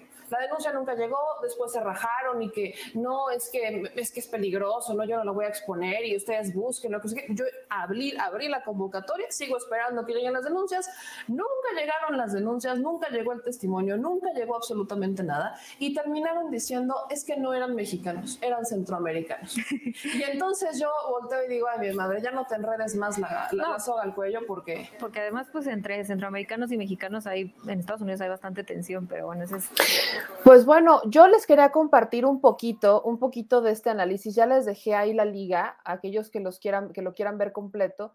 Es, dura un poquito de una hora, un poquito más de una hora. Entonces, si lo quieren ver completo, pues vayan justamente a la liga que les mandé. Ahí está eh, la que la se la estoy volviendo a poner en el chat de Facebook y en el chat de YouTube para que también está en el chat de Twitch, también ya la mandé por ahí. Entonces, si la quieren ver completa y quieren continuar con este análisis, vayan, creo que hoy fue un muy buen análisis, aportó muchísimo, sobre todo eh, cuando estamos hablando de una eh, de la política exterior que está implementando el presidente Andrés Manuel López Obrador. Así que vayan, vayan a ver cómo está este, el debate, vayan a las redes de Capital 21. Esto también pasó en televisión, en Twitter, en YouTube y demás. Así que gracias por apoyarnos y por estarlo viendo. Habrá uno que le gusta, otros que no, pero les quería poner solamente un poquito para que lo pudieran compartir. Y oigan, este, quiero ir otra vez, voy a aterrizar de nuevo con el asunto de Brenda Lozano porque hay una confusión. Por aquí me dicen, ¿quién miente? Si acaban de leer el comunicado. Mm, el comunicado que están leyendo es de agosto. Aquí se los estoy compartiendo. Voy a compartir el tuyo, voy a tomar el tuit me queda Laura, que le mando un abrazo a Laura Santillán. Este, comparten este tuit, ¿no? El nombramiento como agregada cultural de México en España, eh, Brenda Lozano, agregada cultural de México en España. Y aquí pone, eh, mi querida Laura, la fecha de consulta. Entramos y lo voy a leer, pero voy a leer sobre todo la fecha, 16 de agosto del 2021. Este es el, este es el documento de ese momento, del 16 de agosto, cuando retiran nombramientos o cuando hacen eh, movimientos o algo pasa, no quiere decir que vayan a quitar el historial de comunicados que ya se habrían puesto en la página oficial, por eso quería resaltar la fecha, y es exactamente el, este, el comunicado que se dio el 16 de agosto es el posicionamiento de Brenda Lozano cuando ella dice que este pues que tiene todo el derecho, ¿no? Que tiene todo el derecho y que tiene todo el talento para estar ahí, que es feminista, que la importancia de la relación cultural entre México y España. O sea, aquí está este, como ella agradece, ¿no? Que le hayan eh, hecho este nombramiento. Le agradece aquí a Enrique Márquez, director ejecutivo de Diplomacia Cultural. Recordemos que Enrique Márquez este, presentó su renuncia y se la aceptó Marcelo Ebrard. Su renuncia entró en vigor a partir de septiembre. Entonces, Enrique Márquez ya no estaría dentro de la Secretaría de Relaciones Exteriores como director ejecutivo de Diplomacia Cultural. Y según yo tengo entendido, bueno, está el tema congelado. El tema se quedó congelado no han cambiado, no han nombrado a nadie más. Eso sí ha pasado, no han hecho el nombramiento que se ha puesto, pero eso no quiere decir que ella sea la, em, la agregada cultural de México en España. Tampoco lo quiere decir. Lo único que esto quiere decir es que, este, pues que en el caso de Brenda, Brenda Lozano, pues ella exclusivamente, digo, aquí está otra vez el caso de Brenda Lozano, es que este, pues no se hizo nada y aquí está la fecha, 16 de agosto del 2021, ¿no? Esta es la fecha del comunicado que se dio en ese momento cuando se le da, cuando se le nombra, cuando fue la polémica y todo esto, aquí está, está la fecha 16 de agosto, no, no han hecho nada, pues eso sí lo podemos decir. Ella, su nombramiento nunca se puso en firme, no hubo ratificación, no hubo, no, no ratificaron, no le dieron esta continuidad, única y exclusivamente se quedó congelado y no se ha hecho otro nombramiento que es el que sí se tendría que estar este, viendo qué pasó. Así que aquí está, chequen nada más la fecha para que tengan, para que se les vaya eh, esta duda. Voy aquí con los comentarios. Dice 404, yo pensé que aunque fueron priistas en el pasado, los chapuceros habían regenerado, pero al verlos muy abrazados, ahí creo que todavía está la polémica con este, el asunto de eh, los, los, youtubers. No me voy a meter en eso, no esperen un comentario de mi parte. Eh, Abseriano, ¿qué ha hecho Marcelo Ebrard? Ese es el tema, que parece no se ha hecho absolutamente nada. Eh, aquí en otros comentarios nos están diciendo, eh, pararam, pararam, pararam, pam, pam. Meme, tu profe de RI dice que ya la ratificaron. No sé lo que ha dicho eh, mi querido eh, profe Almejo. Voy a ver qué es lo que dijo, pero la información que yo tengo no es esa. La información que yo tengo es que está con la congeladora. No, no, se ha hecho ningún cambio. El nombramiento que está aquí, pues solamente es un nombramiento que se hizo este, al aire. No sé si el Senado ratificó, creo que no. Voy a informarme por eso, pero la información que yo tengo hasta este momento es que está en una congeladora, que está en una congeladora, que no han hecho el nombramiento, tampoco, o sea, el tema está en el aire, pues, está en el aire y ahí lo han dejado como pasó con el asunto del CONAPRED, se quedó en el aire y eh, estaban como esperando quizás que las aguas se calmaran, pero bueno, la cosa está así.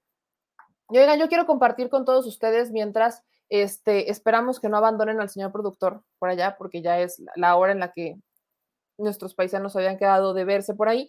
Entonces, en lo que vemos, si nuestro señor productor se agarró, se agarró Ray para Washington o si se va a quedar a tocar maracas en Nueva York, que espero que no sea así. Quiero compartir con ustedes este eh, promocional que ya subimos, ya subimos a todas las redes sociales por la cobertura del día de mañana. Esta cobertura que vamos a iniciar desde las 9 de la mañana, hora local, hora de la Ciudad de México, para hablar sobre todo lo que tiene que ver lo que está pasando en Washington, lo que está pasando en México, las reacciones, y se los voy a poner antes de mencionarles algo también importante que está pasando en Estados Unidos. Así que pónganme toda la atención y ayúdenme a compartirlo Ayúdenme a compartirlo porque esta es nuestra segunda cobertura internacional ahí con nuestro señor productor en Estados Unidos. Les pido encarecidamente que me ayuden a compartirlo, que lo vean y por supuesto que me dejen sus comentarios.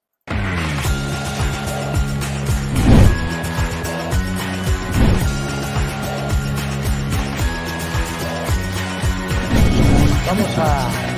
That's $476 in hidden New.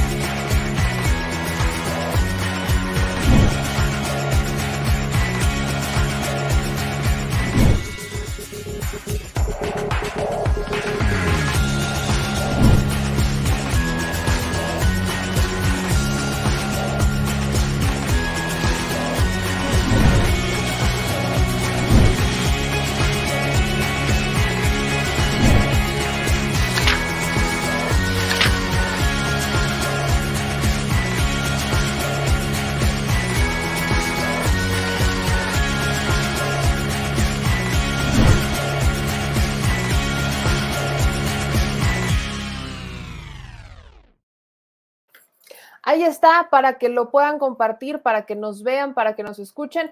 Vamos a estar desde las 9 de la mañana, hora local, hora de la Ciudad de México. Aquí nos van a encontrar iniciando la transmisión y obviamente pues allá habrá mucho, mucho movimiento desde temprano, desde las 8 de la mañana, hora local, pero hora de Washington.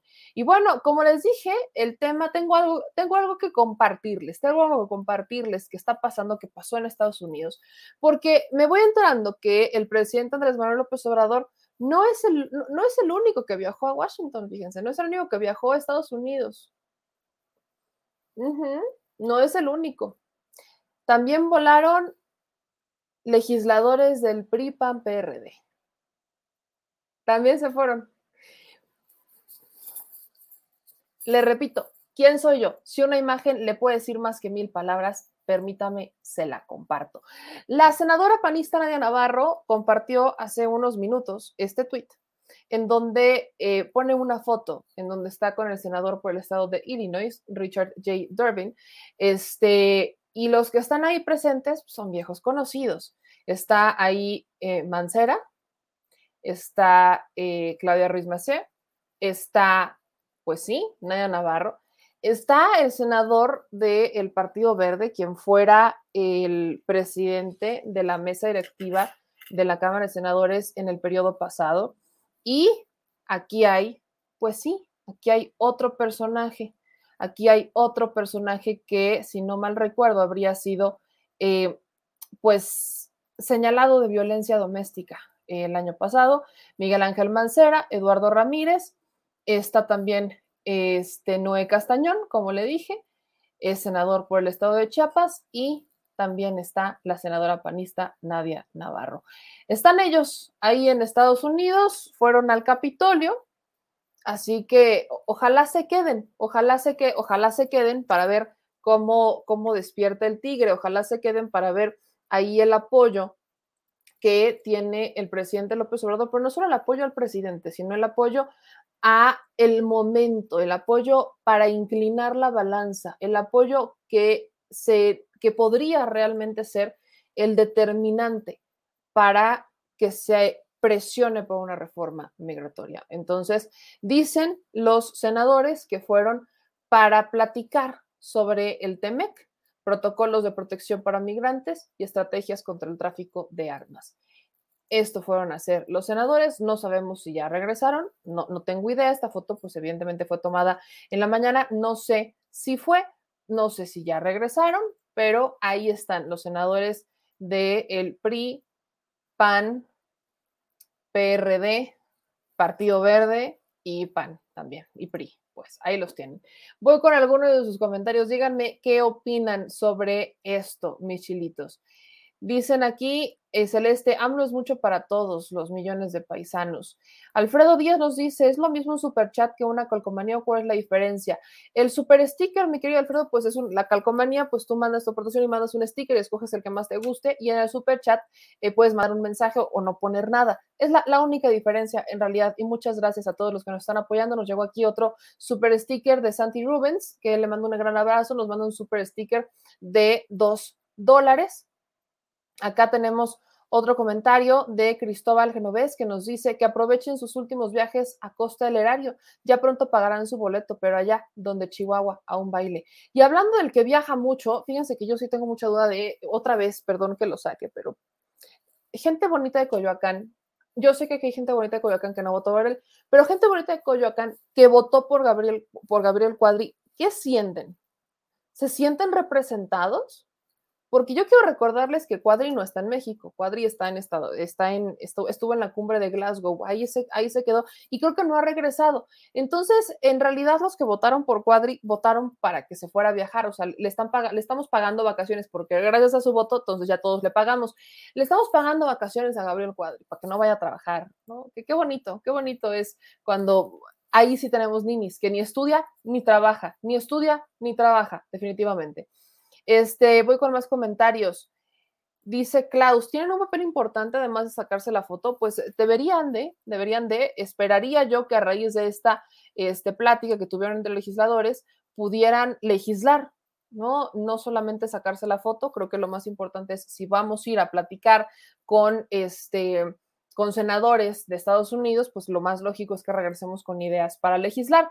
Quiero pensar que va a ser así y no que, o sea, que legislaran en pro justamente de los protocolos de protección de migrantes y de las estrategias contra tráfico de armas, que construyan lazos a favor de México y Estados Unidos. Me encantaría que fuera así, pero vaya, ¿qué, les puedo decir?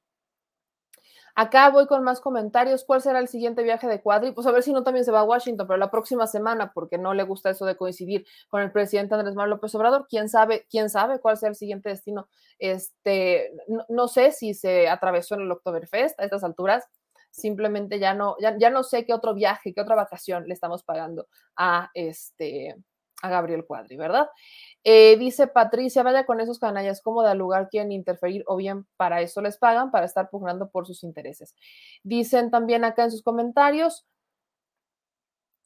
eh, Marco, es bueno decir que hay unos 190 mil registrados en el extranjero y que solo la mitad votó en 2018, unos 63 mil por AMLO, hablando del voto migrante, dice Marco Sánchez. Hablar del voto migrante y de la justicia del voto migrante es complicado porque el INE le ha puesto muchas trabas al voto migrante, Marco.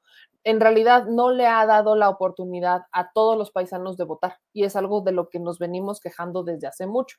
Y no, no yo, vaya, nuestros paisanos, lo hemos documentado acá, la crítica y la queja más constante es que, que luego no les llegan las papeletas, que este, las mandan a otro domicilio, que luego, o sea, vaya, hay una complicación logística para los paisanos para ejercer su derecho a voto. El INE ha optado por decir vamos a hacerlo de forma electrónica y quizás en la revocación de mandato vamos a ver cómo funciona esta eh, modalidad electrónica, pero no, el voto migrante no está cubierto, no, no los, los paisanos, no, no se les ha explicado, no se les ha dado la información completa, no se les ha asesorado y es un problema constante que se tiene y por hecho, por eso también sumémosle la falta de, o sea, siendo la red consular mexicana en Estados Unidos la más grande eh, quizás en el mundo, pues también estamos hablando de un voto que no ha sido completamente cubierto porque no se tenía tanto este interés y porque tampoco veíamos que se hicieran campañas, que se promoviera, que se hablara de, vamos, aquí está el voto.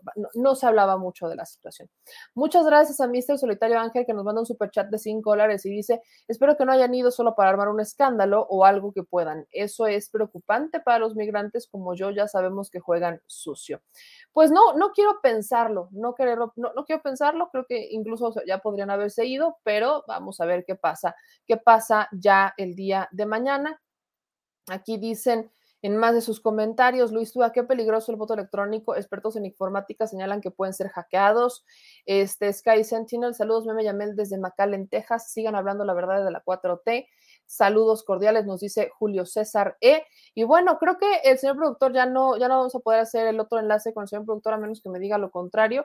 Este, preferiría que viéramos eh, su traslado, o sí o no, que me digas qué hacemos. Ya te cambias el cubrebocas, señor productor. Bueno, ahorita que me vaya diciendo, pero lo que es importante para mí, amigos, es agradecerles a todas y a todos ustedes que estemos aquí que se suscriban a nuestros espacios, que nos estén acompañando. Mañana, acuérdense, la cobertura inicia a las 9 de la mañana. A las 9 de la mañana inicia esta cobertura que vamos a estar haciendo en este, desde este espacio. Así que aquí nos van a encontrar. Por acá me siguen diciendo que yo veo que todavía mucha gente que no, no, no sabe eh, lo, lo, del tema de sin censura, me lo preguntan de una forma constante. No, no, no trabajamos en sin censura, colaboramos nada más una vez a la semana y en las mañaneras, nada más, mi querida Lucía, porque eh, hubo algunos problemas ahí económicos con el tema que, este, pues, YouTube bajaba los canales y no podía distribuirlos de la misma manera y todo esto, pues obviamente afectó la economía, se, tuvo que, se tuvieron que hacer reducciones eh, presupuestales, sobre todo con la, este, pues con la, con la producción y por eso ya no estamos ahí. Esperamos que sea algo temporal, pero bueno, seguimos colaborando y colaboramos una vez a la semana. De hecho, hoy fue el día de colaboración, son los miércoles a las once y media. Ahí nos pueden encontrar en Sin Censura todos los miércoles a las once y media con mi querido Vicente Serrano. Y este señor productor, eh, ¿sí o no? Lo, veo muy formalito, muy paradito, muy bonito. Sí, ajá, pero no me regañe. O sea, Vea, vea nada más, señor productor, ¿por qué me está usted regañando, señor productor? O sea, desde, desde Para nada, para nada. Oye, ya me, están, ya me están escribiendo desde Washington que si no tengo cómo irme. pues nada, aquí este, acabo de tener contacto con la gente que se va a reunir aquí en Times Square. Vienen un poquito retrasados, pero ya estamos listos para, para irnos. Obviamente ya me tuve que cambiar este, el cubrebocas y y ponerme un poquito más abrigador el, el, el, este, la ropa porque pues vamos en carretera ya y vamos a ir entre, entre la comodidad que se necesita y obviamente pues el frío que va a estar haciendo en el trayecto, pero ya estamos, ya estamos listos. No pasa nada, aquí estamos eh, esperando ya unos 20 minutos, me dijeron que ya están aquí, eh, van a llegar aquí el punto de reunión. Lo que pasa es que empezaron a, a separarse, eh, a, a recoger en varios lugares y entonces ya se van a venir aquí todos y aquí partimos para Washington. Ah, bueno, yo estaba muy preocupada. Yo dije, ya, ya el señor productor se va a ir, ahora sí, en- en- literal, en peregrinación, no llega. Pero, No, no. A, a ver cómo le hacemos, pero llegamos, no te preocupes. pues ahí está señor productor aquí. La gente le manda toda la buena vibra, le dice que se cuide mucho, que por favor se abrigue bien, este, que, que aproveche el viaje para descansar. Y que, eh, así dicen los comentarios. yo-. No, no, no, para nada. Vamos a ir este, platicando ahí con los paisanos a ver qué nos cuentan y mañana les tendremos toda la, la información de lo que sucede en el trayecto. Pues señor productor, yo le agradezco muchísimo, le mando ahí un gran abrazo para que se cuide y este, pues ahí, ahí ya- como siempre se lo digo, ya se lo encargo a mis paisanos. Gracias a todos los que nos están mandando superchats para, para el regreso del señor productor, porque no lo podemos dejar empeñado, ¿verdad? Dice Josie, nos manda un superchat de 10 dólares, dice saludos bebé desde Los Ángeles. Gracias a todos porque nos están apoyando con esta cobertura y eh, pues ahí le, le mandan un, un abrazo, señor productor, que dicen que, que creían que estabas en pijama y con boina. Pues ya casi, casi la pijama, porque sí, hay que ir cómodos. ¿Qué pasó? Hay que ir cómodos, hay que ir cómodos, pero mi querido productor, pues entonces ahí se me cuida mucho, por favor. Y nos estamos viendo, nos estamos conectando el día de mañana tempranito. Aquí dice Leticia, nos esperamos a que salga el productor, que no hay problema, que aquí vamos a vigilarte. Entonces, como Ah, mamá, me siento pues. como mamá, vamos a estar esperando aquí 20 minutos, a ver a qué hora. A Ah, ver bueno, a qué hora se sube usted al si quieren ahorita que lleguen nos volvemos a conectar, no hay problema, digo. Al, Pues fin, al les- fin que todavía hay vida aquí, ¿eh? No, dice- ya, ya te vi. Aquí hay vida como si fueran las 2 de la tarde, ¿eh?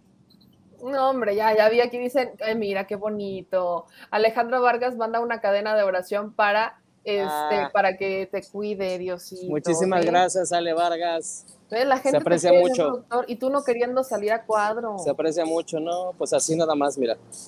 Porque si no, se va el rating. No va el rating. Leti Sanz nos manda otro superchat de 5 dólares, dice otra pequeña contribución y el hashtag del día es rescatando al señor productor. Vamos a evitar, la- vamos a evitar que nos deporten el señor productor, así que muchas gracias a todos los que están compartiendo. Dice Guille que eh, necesita conocerte. Mira nada más, mira nada Ah, más. bueno, pues allá nos vemos en Washington. Pues nos vemos, nos vemos en Washington. También gracias a Neri Rosas que nos manda otro superchat de 5 dólares y dice gracias por la gran información. Este, oiga, señor productor, Dígamelo. eh, me dice Oscar que si puedes por favor saludar a su mamá, este, María Nava de Zapopan, de ahí de Nueva York, que si le puedes mandar un saludo, por favor. Por supuesto, María Nava, le mandamos un saludo y esperemos conocerla. Si va a estar por acá, con mucho gusto le doy sus saludos y, y a ver, platico con ella, sin problema, claro que sí. O sea, señor productor, le están haciendo carrilla. Dice Natalia que agarres el, to- el que, que tomes el Loma Bella para llegar a Washington y te va a dejar en la esquina. También dice aquí Natalia. No, no hay tema, no hay No, bronca. no, no hay problema. Yo me hice en metro, así que no se preocupen. No, señor productor, di la verdad, tú no te hiciste metro, tú te hiciste en micro, no seas mentiroso. Ah, bueno, primero fue microbús y luego metro. Bueno, hay que ir subiendo, hay que ir subiendo, ¿no? Vamos escalando poco a poco, vamos Claro escalando que sí. poco a poco.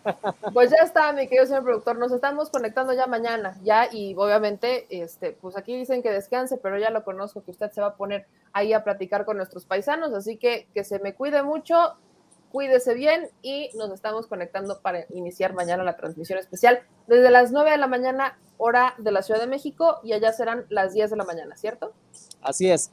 Por acá nos vemos, nos saludamos mañana. Buenas noches a todos. Buenas noches, gracias, producer. Bye bye.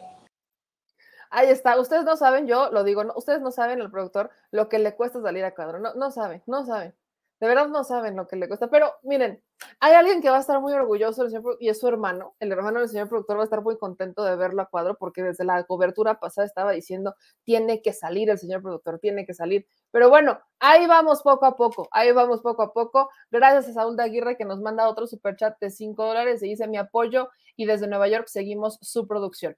Pues a todos los que nos están viendo, a los que nos mandan por el Loma Bella o a la Popular, a los que nos mandan a tomar este cualquier tipo de microbús o camión mientras no se siga hasta Canadá el señor productor, pues nos vamos a estar viendo el día de mañana. Les recuerdo, como bien va a estar mi, querida Trinidad lo dice muy muy ciertamente mañana va a estar va a ser una cobertura de locos porque este va a haber una de verdad una cobertura informativa para que ustedes tengan esto es privilegiado para que ustedes puedan ver de- desde distintas ópticas lo que está pasando en Estados Unidos. Entonces, eso se va a poner interesante.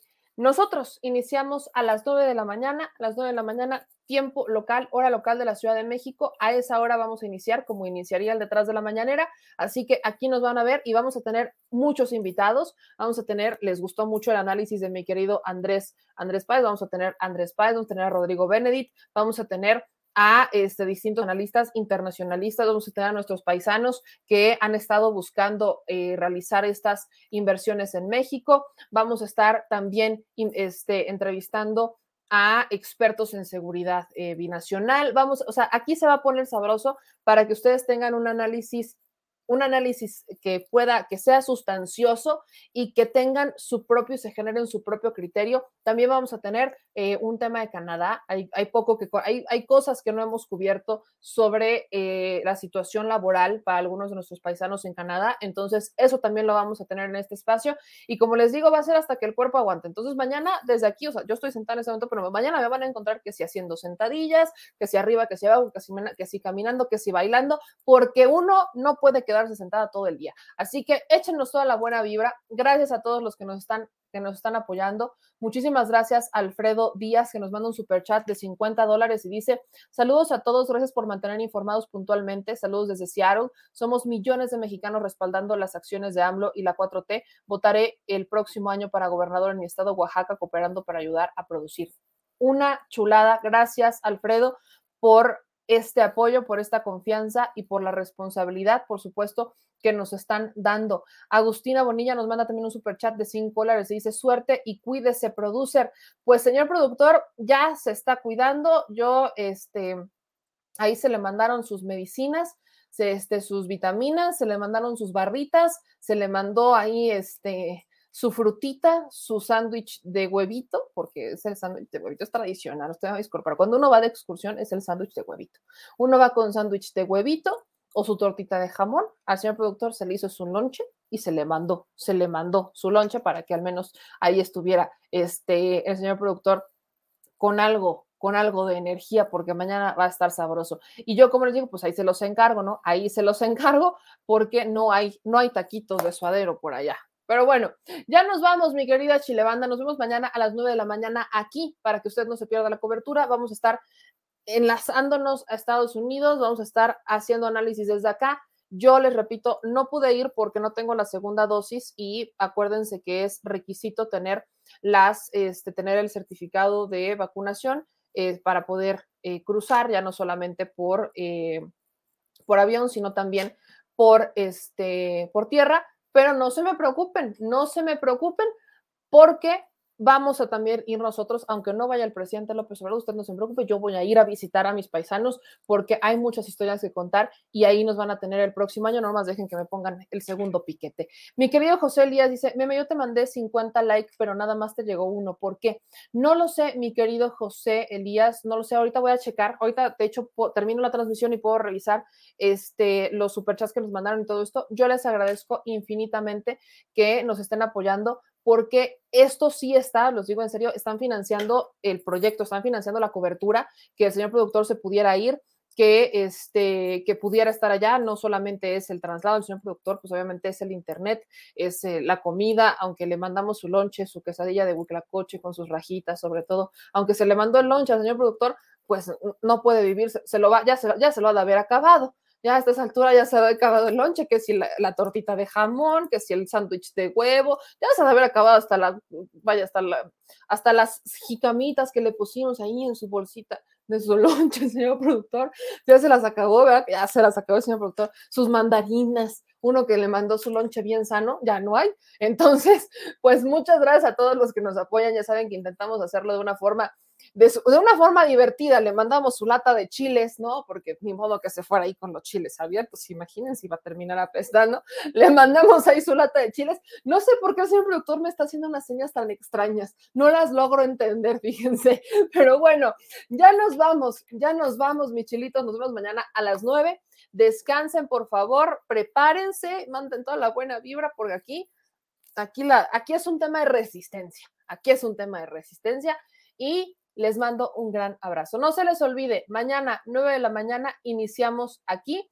Este, gracias por el abrazo, gracias absolutamente a todos y gracias, no me cansaré de decirlo nunca, muchas gracias. Hasta mañana, no se les olvide la cobertura, presentes y sí, habemos presidente. Adiós.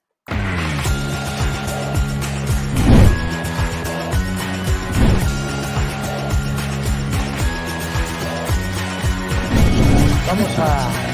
That's $476 in hidden tax in New Hampshire.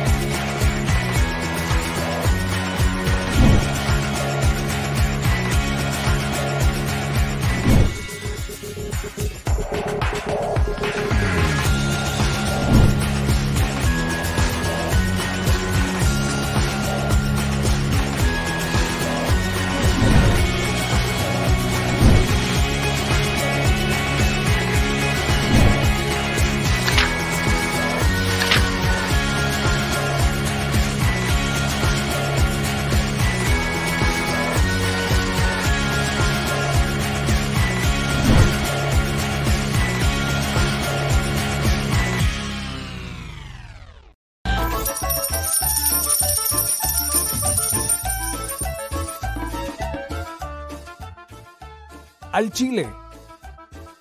Recuerda que una forma de apoyar nuestro proyecto e impulsarnos a generar más y mejor contenido es a través de los superchats en nuestras transmisiones en vivo. Solo tienes que dirigirte al recuadro donde escribes mensajes, darle clic al símbolo de moneda, colocar los datos de tu tarjeta bancaria, el monto a donar y de forma inmediata se verá reflejado en un recuadro de color con el mensaje de tu preferencia. Otra manera, por si no nos alcanzas a ver en vivo, es ir a la descripción de nuestro video de YouTube, darle clic a la liga de PayPal y repetir el proceso como en los superchats. Ese recurso llegará directo a nuestra cuenta bancaria. En Facebook también puedes apoyarnos de forma mensual. En el inicio de nuestra página encontrarás el botón Quiero colaborar. Ahí podrás adquirir una membresía que nos impulsará a seguir combatiendo la infodemia desde esta plataforma. Y si eres de los que no confía en la tecnología, puedes hacer un depósito o transferencia a nuestro número de tarjeta Banamex, desde cualquier establecimiento, banco y hasta tu aplicación móvil. Anótalo.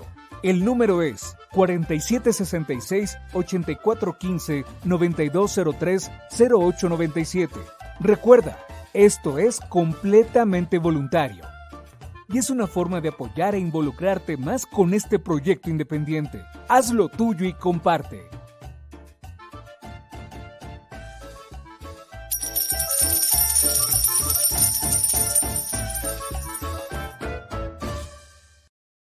Si estás en Puebla y quieres un café que de verdad sepa a café, ve a Georgian Café Vas a encontrar postres, variedad de cafés y tés, pero sobre todo un precio justo y sabor inigualable.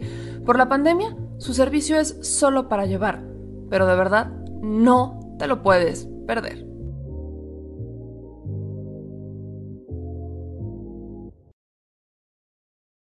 Al chile, la indiferencia es el peor enemigo de todos y más de los animales.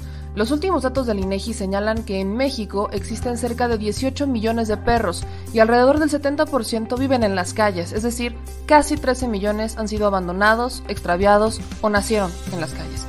Esto posiciona a México como el primer país de América Latina con mayor índice de perros abandonados y también con mayor indiferencia al tema.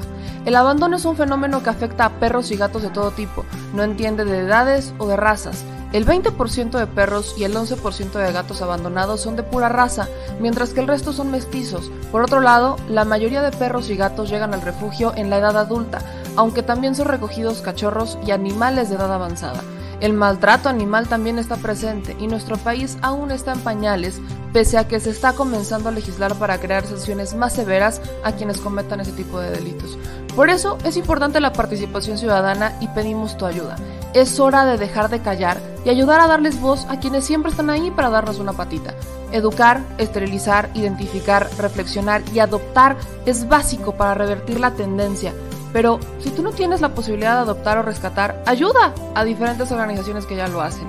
Angelitos Peludos,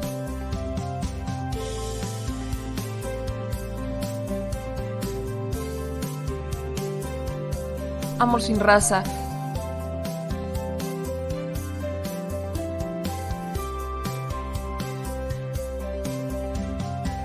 Frida Puebla,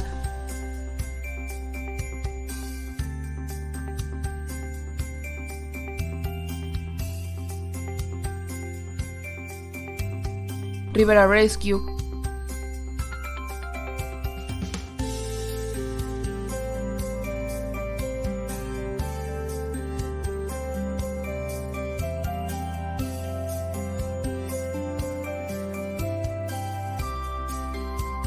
Voz Animal MX.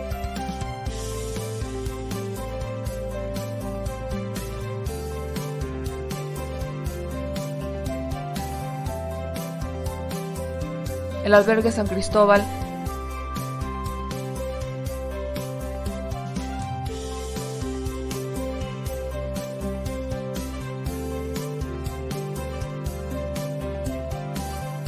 Fundación Toby.